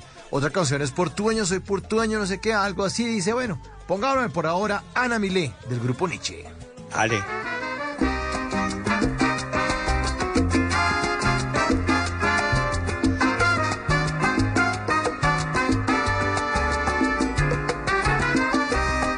Es un caso de la vida real. Ojalá nunca toque las puertas de su hogar.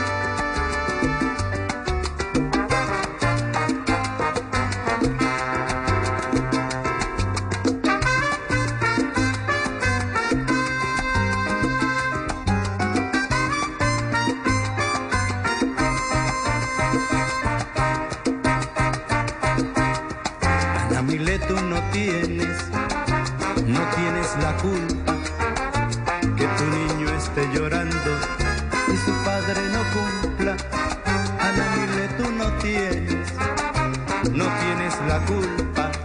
que pasa es que todas las canciones del Sí. grupo Nietzsche suenan a No, yo me puedo...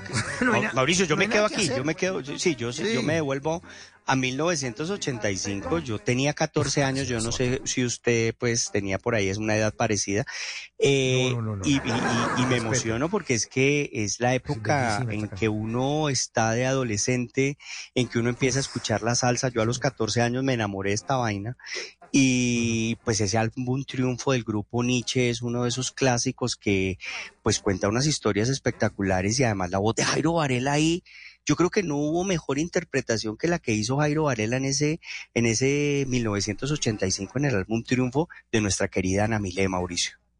Claro, ¿cuántas mujeres eh, caleñas se llaman Ana Milé? Por ejemplo, Ana Milena. Gutiérrez, que está eh, Sí. aquí en Noticias Caracol, sí. de Blue Radio también. ¿De qué, ¿Qué nombre le ponemos a la niña? Ana Milé, no, no tienes la culpa. O sea que ella sí nació por esa época, no como usted que nació antes. Bueno, hombre, eh, mejor escucha la canción. Bueno, Mi niña, no llores, no llores más. Era jueves de TVT, pero se volvió viernes para recordar salsa navideña, señor Sigifredo Turga o arroba oye salsa. ¿Qué nos tiene esta noche para los oyentes de Bla Bla Blue? Pues si estábamos oyendo a Ana Milé de 1985, yo lo voy a invitar a usted y a los oyentes a escuchar a una de 1958. Vámonos para el campo.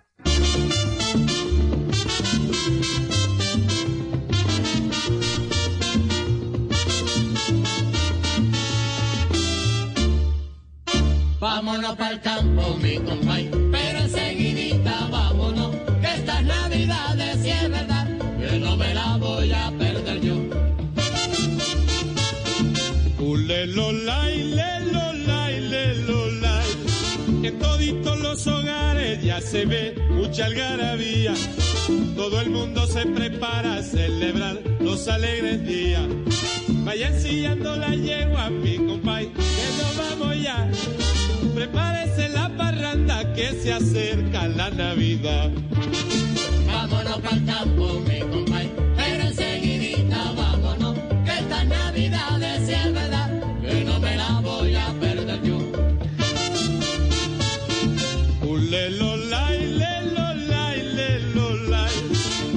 Empújese el primer trago, mi compay, póngase sabroso. Que este año ¿Cómo las se iba a quedar Rogelio Martínez, el que creó la Sonora Matancera en los años 40 en Cuba, sin hacer un álbum especial para la Navidad. Y eso fue lo que hizo en 1958 con Navidad con la Sonora, un álbum que nos habla de todas esas canciones navideñas y todas se convirtieron, Mauricio, en clásicos. En este momento, en la canción que estamos escuchando, Vámonos para el campo, está Carlos Argentino interpretando la canción. Y este es uno de esos clásicos que en Colombia siempre nos evoca la Navidad. Y pues ahí hubo 12 canciones, Mauricio, que eran alusivas. Estaba la voz de Celia Cruz, de Celio González y por supuesto de Carlos Argentino. Una época maravillosa. La Navidad para mí, en este caso, nos evoca o nos trae o nos da un sinónimo mejor de campo, porque para otros la Navidad hay que ir al campo. Tenemos que estar en el campo para cambiar de ambiente y el campo es perfecto para hacerlo.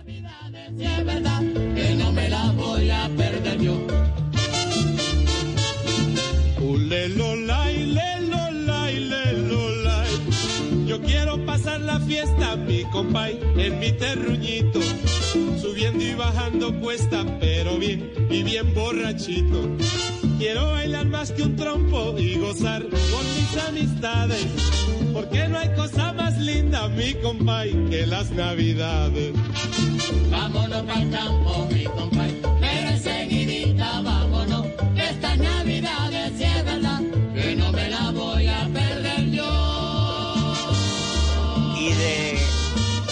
del 58 pues nos vamos a ir al 2008, Mauricio, porque es que la Sonora Ponceña no puede faltar, la vengo siguiendo.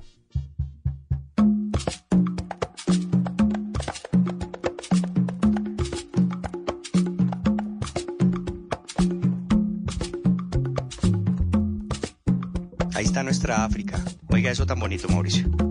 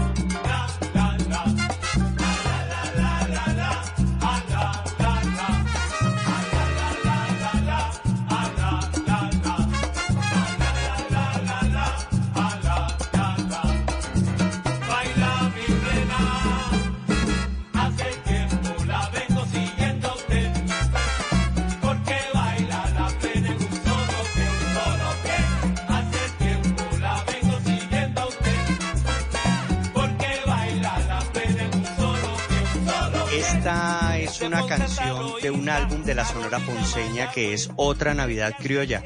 También la Sonora Ponceña, por supuesto, no se podía quedar sin rendirle un homenaje a la Navidad, porque también las, la Navidad es, son, son sonidos tradicionales y este ritmo de plena que es tan popular en Puerto Rico, pues es clave y se convierte en elementos tradicionales no solamente en la isla, sino en todos los lugares donde nos ha gustado la música de la Sonora Ponceña y donde nos ha gustado la salsa. Es música sencilla que se consolidó en los barrios populares de, de, San Juan de Puerto Rico, de Ponce, Puerto Rico, y se convierte también pues en protagonista de la Navidad. La Sonora Ponceña siendo plena se escucha muy bien Mauricio y es una de esas, usted que le gusta tanto el merengue por allá dominicano, Sí. este es un sonido que tiene un golpe parecido pero es absolutamente clave y es parte de la rumba de la calle que se hace en la isla Mauricio. Buenísima, buenísima.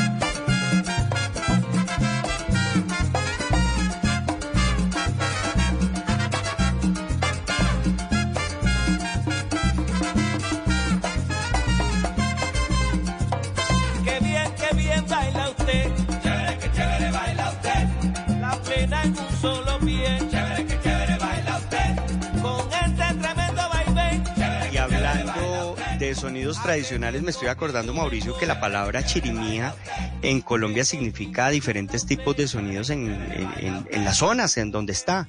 Porque una chirimía, por ejemplo, en Popayán, de donde yo vengo, es un sonido andino, es un sonido eh, con unas características especiales que suena todos los días en las alboradas mientras se hace la novena al Niño Dios. Muy temprano, 5 de la mañana, salen las chirimías indígenas recorriendo las calles de mi Popayán que tanto quiero, Pero si uno piensa también en la chirimía, se va a, a Quibdó Chocó, es un sonido absolutamente diferente. También son esos sonidos tradicionales que se escuchan en la Navidad, como este sonido de plena que estamos escuchando, que se oye en Puerto Rico y que es muy popular en la época de Navidad. ¿Sabes qué? Por el ojo de la cerradura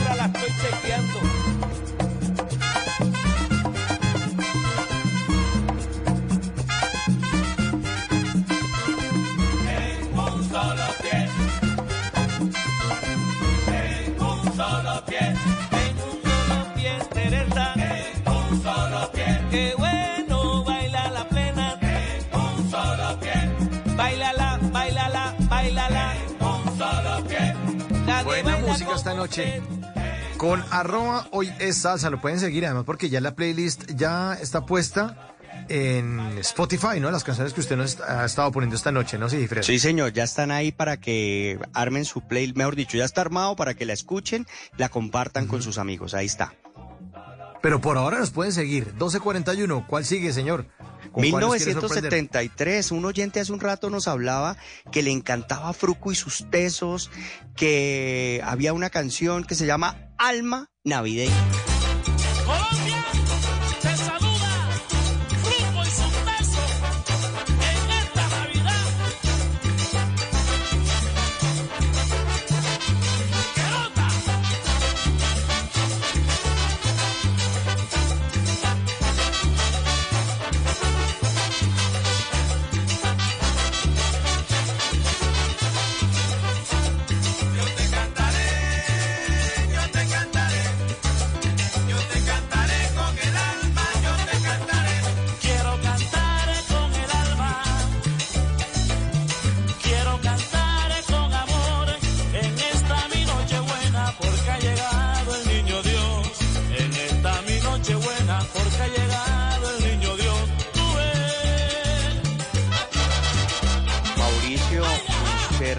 Reconoce la voz del cantante de Fruco ahí? Sí, me parece que es el Joe. Sí, señor, otra vez cinco, ¿no? Usted ya me ha dicho un duro en salsa. Pero estoy muy pilo. Bueno, y entrenado. Oiga, Eso usted me tiene es el oído, me tiene el oído Señor. entrenado. Sí, eso no, eso es responsabilidad suya. Usted es el que me está entrenando, entrenando el oído. Pues Fruco eh, hizo este álbum en 1973, se llamó El Violento. Además, yo invito a los oyentes que se den una vueltica y miren la carátula del álbum, del álbum que es muy especial. Y el intérprete efectivamente es el señor Joe Arroyo, que había llegado en 1971, estuvo 10 años en la agrupación, hizo muchísimos éxitos. Y aquí hay una mención especial hablando de las regiones de Colombia. Esta es una canción, Alma Navideña, que se escucha muy bien en Barranquilla y Cartagena. Cuando llega la Navidad, es sinónimo de alma navideña y es sinónimo de Fruco y sus tesos. Porque lo que hizo Fruco con la música colombiana, con la música salsa hecha en Colombia, como decía Jairo Varela, fue algo muy especial. Y alma navideña, pues en esta época, en este 23 de diciembre en el que ya estamos, suena muy bien y es perfecta para este Oiga. momento, Mauricio. Señor. Aquí, es- aquí estoy viendo la carátula del álbum, del violento Fruco y sus tesos. La googleé. Y está parado Fruco con, Sí. con un uniforme de militar. Eh, y en la mano derecha tiene un revólver. Sí. Y sube el pie como a una silla. eh, un poco violento. Un poco Sí, violento. La, y la se llama- cortina eh, es como sí, de el la violento. época en la que usted nació por ahí en los 70. Ah, sí, no, violento. claro, sí, yo solito, yo solito, sí. Sí, claro. Pero, pero lo importante, eh, Mauricio, es que estuvo 10 años con, con Fruco, el señor Joey Arroyo, que es una carátula, como usted lo acaba de describir, y el título, pues un poquito violento, si lo podemos llamar así, pero nos está haciendo una canción que, pues, es navideña, que además está muy bien diseñada para una región de Colombia, para nuestra costa caribe que tanto queremos y que pues nos evoca a los que estamos en estos jueves de TVT, pues la posibilidad de recordar cosas maravillosas de esas navidades en los años 80 y 90 que usted compartió también con su familia. Hasta Miranda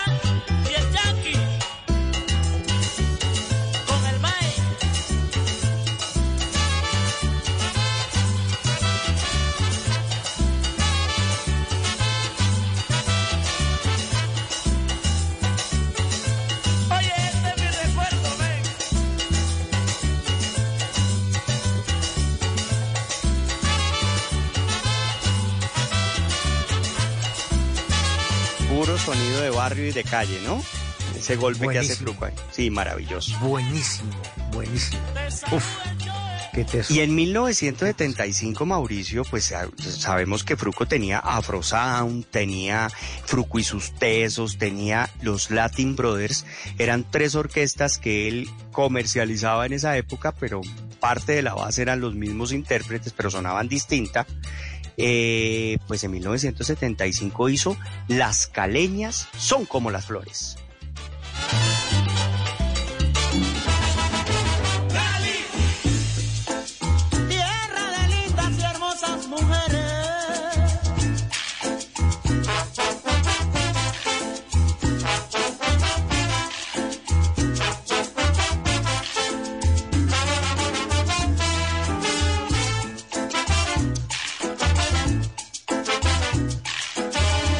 Las caleñas son como las flores que vestidas van de mil colores. Ellas nunca entregan sus amores si no están correspondidas.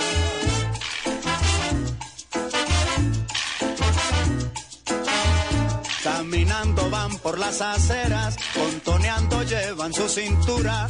Ellas mueven las caderas como los cañaverales.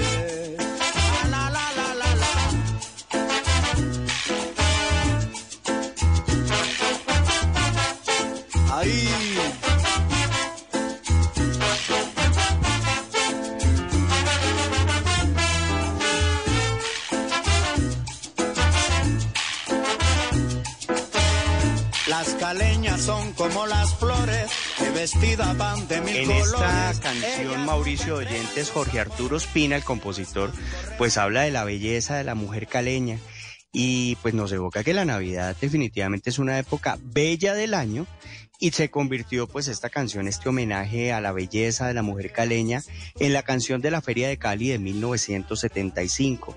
Una canción interpretada en la voz de, yo, esto va a ser pregunta después de Parcial Mauricio. Pilas con el nombre, ¿no? Edulfamit Molina Díaz. Edulfamit Molina Díaz. O sea, Piper Pimienta. ¿sí? O sea, cuando usted le hablen de Piper Pimienta, pues diga Edulfamit y ya queda clarísimo que, que No, ha pues, estado tiene- en nombre. Salsa de los jueves de TVT. Sí. Pero tiene como nombre de medicamento, Edulfamid, por favor. Yo, yo le dije en la primera hora que, que pues que por poquito le ponen Sigifredo, ¿no? Pero, pero sí, Sí, como más de medicamentos, sí, señor. Casi. Sí, sí, por un Bueno, esto poquito es una- más. eh, Esto es una canción sota, de verdad, de diciembre. Tiene todo el sabor de la Navidad. No hay nada que hacer. Muy buena canción esta. La, la, eh, la orquesta, los Latin Brothers, hacía cumbia, hacía salsa, hacía danzón. Era una orquesta maravillosa y era Piper Pimienta ese protagonista. Es más, en Cali hay un, hay un, hay un busto y un homenaje que le, le rindieron a, a Piper Pimienta porque quedó claro que cualquier feria de Cali de esos años 70 era protagonista Piper Pimienta con su voz, con su baile, con la agrupación de los Latin Brothers y, y pues la composición de Jorge Arturo Espina que murió ah, creo que en el año 2003 o algo así, eh, siendo ya un hombre muy mayor, pues fue un clásico que habla de la belleza mujer de la mujer caleña y lo hace de una manera muy respetuosa, muy bonita y además pues nos evoca la belleza de la época en el año en que esta canción fue éxito, que es en nuestra Navidad o en diciembre.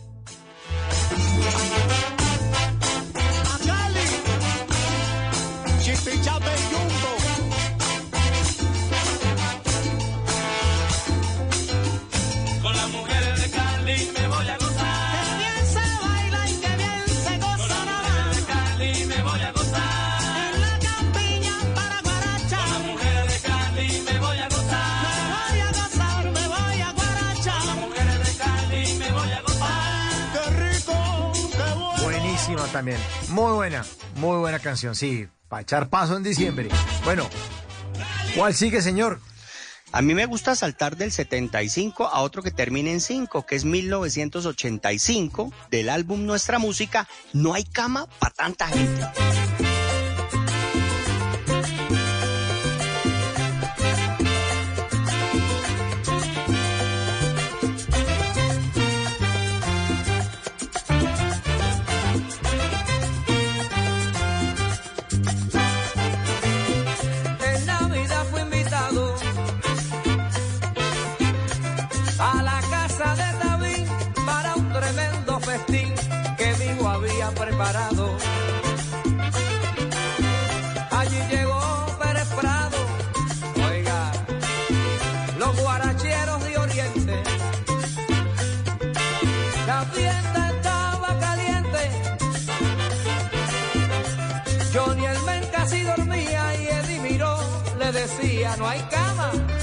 Tanta gente.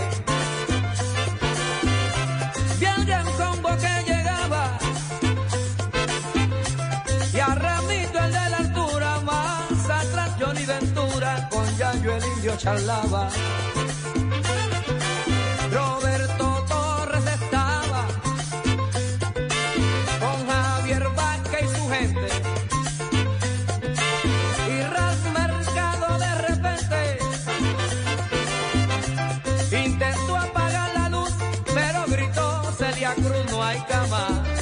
Tanta gente.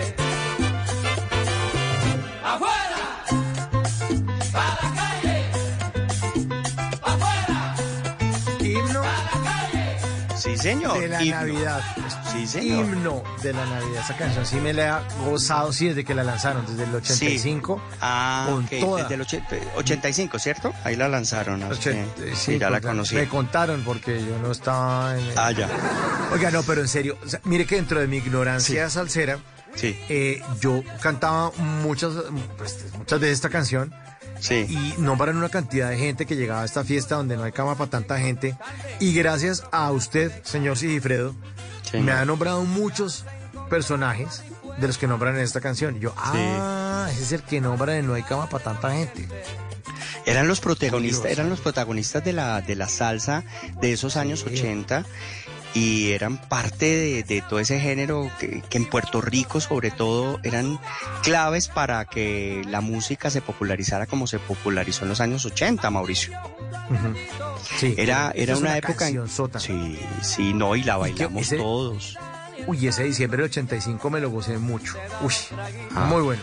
De Le, le tengo que confesar que a mí me tocaba pedir permiso y a mí no me dejaban casi salir porque pues yo tenía Ay, 14 años, yo era más chiquito que usted. Yo me iba para la casa de mis primos, pasé la Navidad del 85 en la casa de mis primos. Me fui to- toda la Navidad Sí. allá a quedarme. Me llevé la maleta y hasta luego, le dije, "Mira, hasta luego. Me fui para la casa de mis primos y mi primo, eh, mis Sí. primos eran amantes Sí. del Gran Combo. Entonces allá descubrí esta canción y la oíamos, pues, poníamos el, el- el acetato por lado y lado y estaba esta canción. Buenísima. Una mención especial ahí es que el Gran Combo hizo música de Navidad en el 65, 75 y 85 y todas esas canciones a nuestra generación nos llegaron y se convirtieron en parte pues de nuestro sonido clásico y que siempre reconocemos como salsa. En esa época el Gran Combo Mauricio era los mulatos del sabor, les decían. Y, y, pues es el espíritu navideño en pleno y bueno Mauricio lo que usted ya dijo definitivamente todos bailamos yo tengo que confesar que también pues traté no solamente de bailar sino que había una niña que me gustaba que no me oiga mi esposa en este momento eh, Ay, pero, hombre, ¿hace cuánto tiempo? ¿Qué le van a Sí, decir? no, no, no, pues, pero yo, yo trataba de bailar bien, yo trataba de bailar bien en ese momento y, y creo que aprendí a bailar motivado muy bien. Sí, yo también, ta- la niña, la mía se llamaba Amanda, eso sí. Ah, ok. La- amor platónico de Sí, la hora. Carolina, en hasta el acá, caso. o sea, Sí, sí. Exacto, era, era de esta época. Era Claro. de ir a jugar marcianitos y bailar el gran combo. Hablando de nombres especiales, Mauricio Ramito es el compositor de la canción y esta canción en esos años 80 se pegó hasta en España, le cuento. Entonces es uno de esos clásicos que no se nos puede quedar por fuera de un programa tan especial como el de hoy, 22-23 de diciembre, Mauricio. Perfecto, perfecto. Oiga, mire, me llega aquí otro mensaje al 316-692-5274. Dice, hola, chévere que empiecen nombrando a Cali su mecato, salsa rumbera navideña. Sí. Eh, en mi caso, en mi Cali, que es Janet desde Cali, dice Sí. que Oiga, mire, vea, de Guayacán es un Sí. himno de la música de diciembre. Si huele a caña, tabaco y brea, usted está en Cali, ay mire vea. Si las mujeres son lindas y hermosas, aquí no hay fea para que vea. Mi Cali se está adornando para su fiesta más popular. Con caña dulce el melao hierve en la bailas amanece.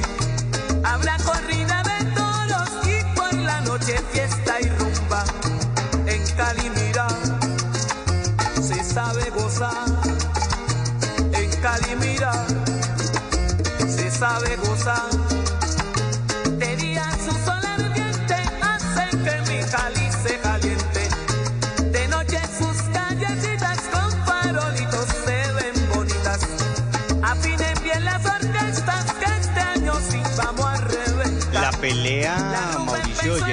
Era peleando. Era, Sí, era una claro. época, claro, es que Guayacán y el grupo Nietzsche se la pasaban. ¿Quién era el que hacía las mejores canciones? Y ese 1992, eh, Guayacán Orquesta fue la canción clave del final del año. Fue una canción que se convierte en himno de la ciudad. Y pues recordemos que Alexis Lozano se había formado inicialmente en el grupo Nietzsche, a finales de los 70 creó el grupo Nietzsche y Buenaventura y Caney pues es resultado de sus arreglos. Pero en este 1992 con Oiga Mire Vea, pues Alexis La Lozano reventó. y Nino Caicedo hicieron un batazo, un hit, una canción que es sinónimo de salsa colombiana, Mauricio.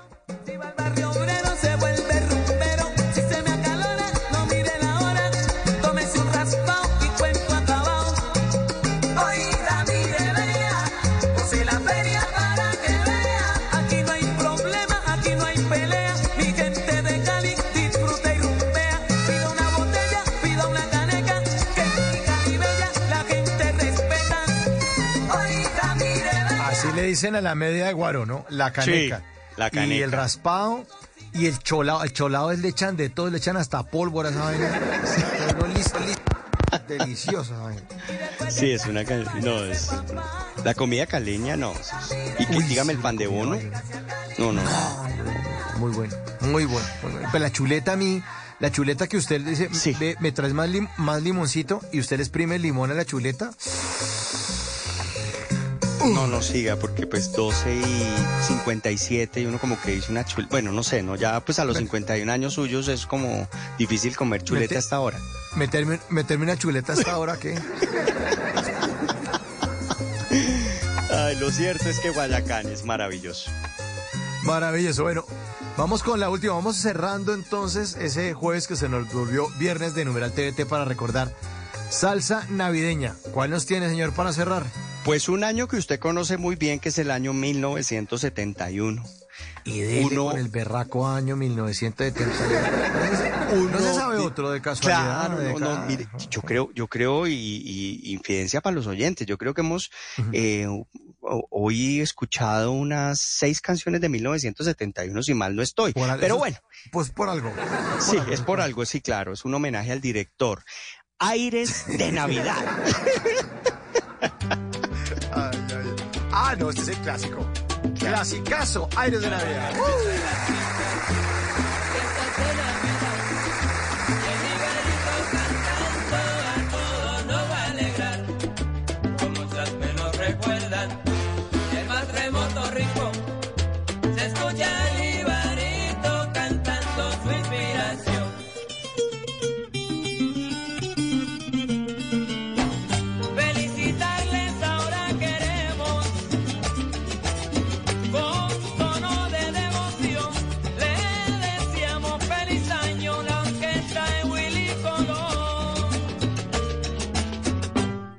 acerca la Navidad y a todos nos va a alegrar.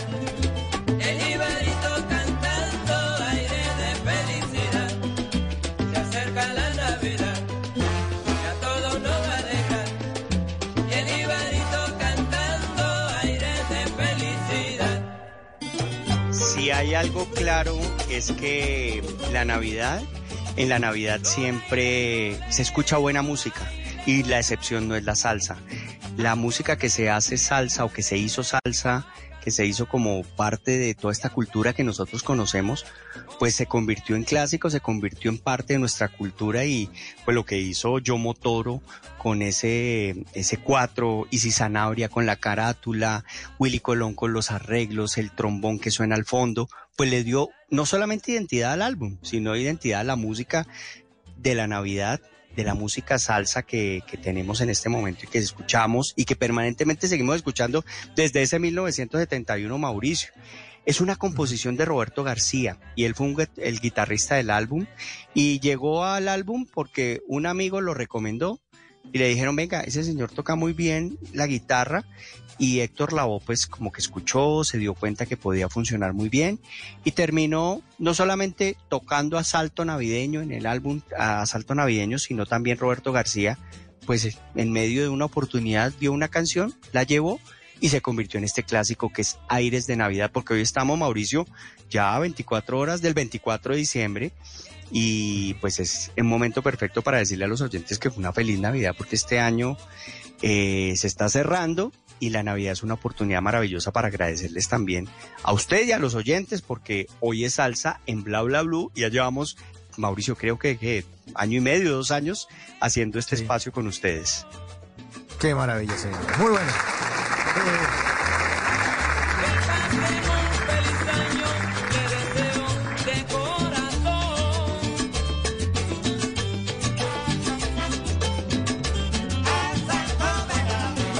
Yo creo, Mauricio, que, que, esta canción usted no la bailó en 1971, pero sí en los 80, en los 90 y todavía. Todavía, sí, todavía la sigo bailando. Pues, hago el amague, porque yo para bailar salsa soy como medio... Ya sabes, ya me sí, no, no, pero el merengue sí, sí, sí, ese es muy bueno. Ah, el merengue sí, merengue sí. Uno se menea ahí como una canoa rápido. me da mucho mejor. La salsa me toca pensar, yo no, me toca pensar, me afecta, me afecta. Bueno, la salsa en Navidad, ¿qué es la salsa en Navidad, sí? ¿Qué es? Mauricio, la salsa en Navidad es un encuentro, es folclore, es ilusión de algo mejor, es nostalgia, es arrebato, es ruido, es buena música y por supuesto también es tradiciones.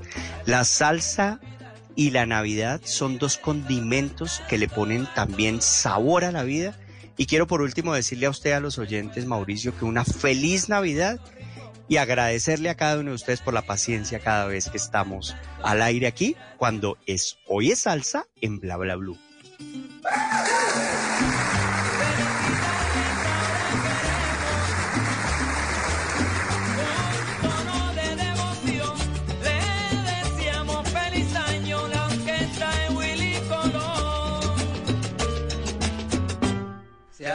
Pues le deseamos feliz Navidad y feliz año a todos los oyentes de Bla Bla Blue.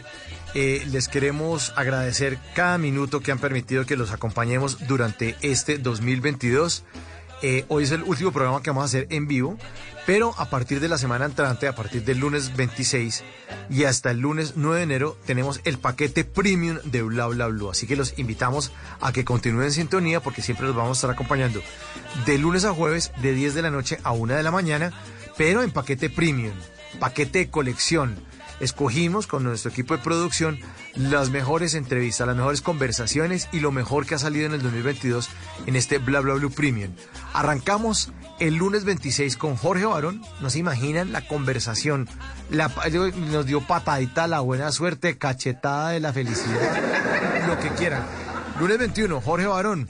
Y después, eh, de, la, de 11 de la noche a 1 de la mañana, vamos a tener a Germán Puerta, que se ha sumado al equipo de Bla Bla Blue durante este 2022 y nos estará hablando de 11 de la noche a 1 de la mañana acerca de estos temas de astronomía que son fantásticos. Entonces, lunes 26, Jorge Barón, El viaje a la luna, fue un montaje.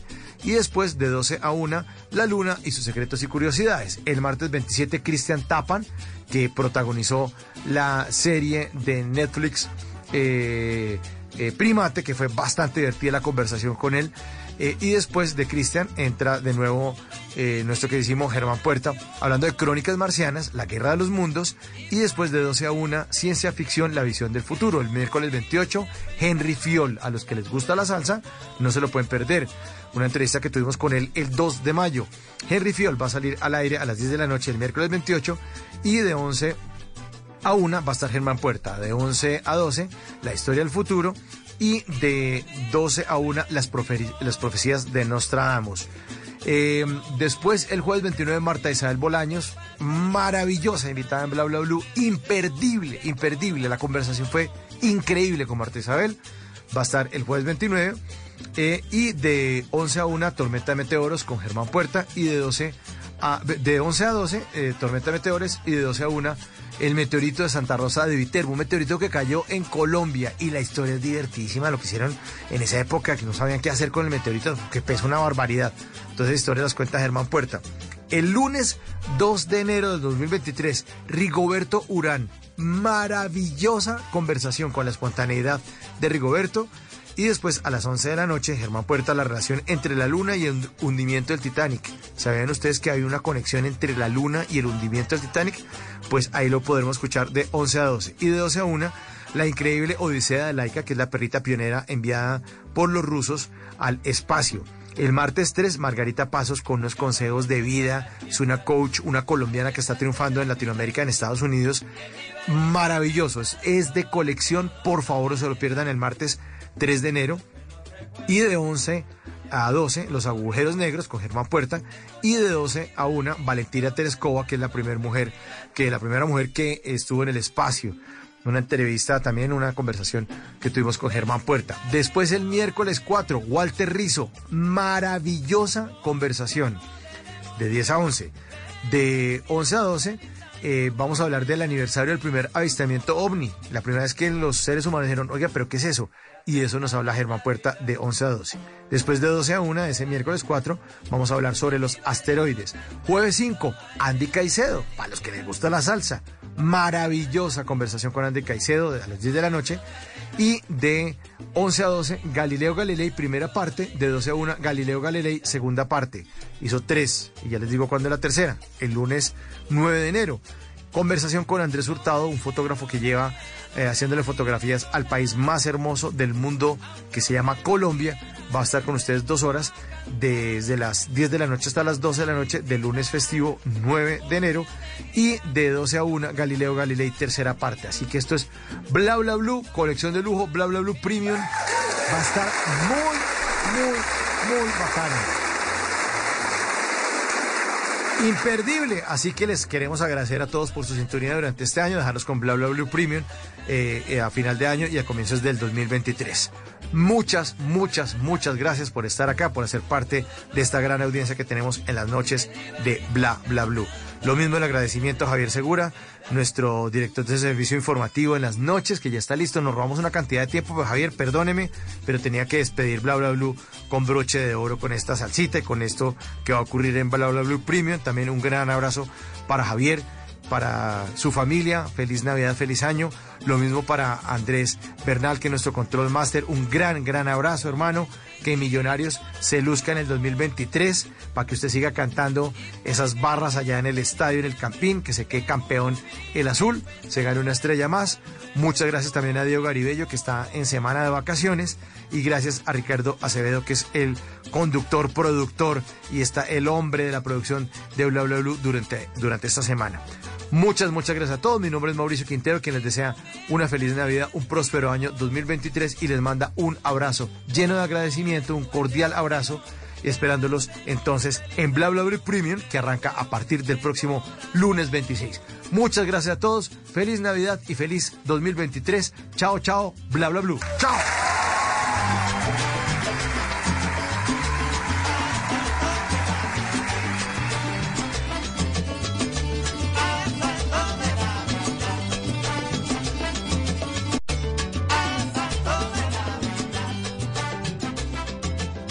En las noches la única que no se cansa es la lengua. Por eso, de lunes a jueves a las 10 de la noche empieza Bla Bla Blue con invitados de lujo. Soy Franci, la voz popular de América. ¡Venga! Los saluda Rubén Darío Arcila Rubencho. Soy Fabio Rubial. Los saluda Miguel Happy Lora. Con buena música, con historias que merecen ser contadas, con expertos en esos temas que desde nuestra casa tanto nos inquietan y con las llamadas de los oyentes que quieran hacer parte de este espacio de conversaciones para gente despierta. Bla Bla Blue. De 10 de la noche a 1 de la mañana. Bla Bla Blue. Porque ahora te escuchamos en la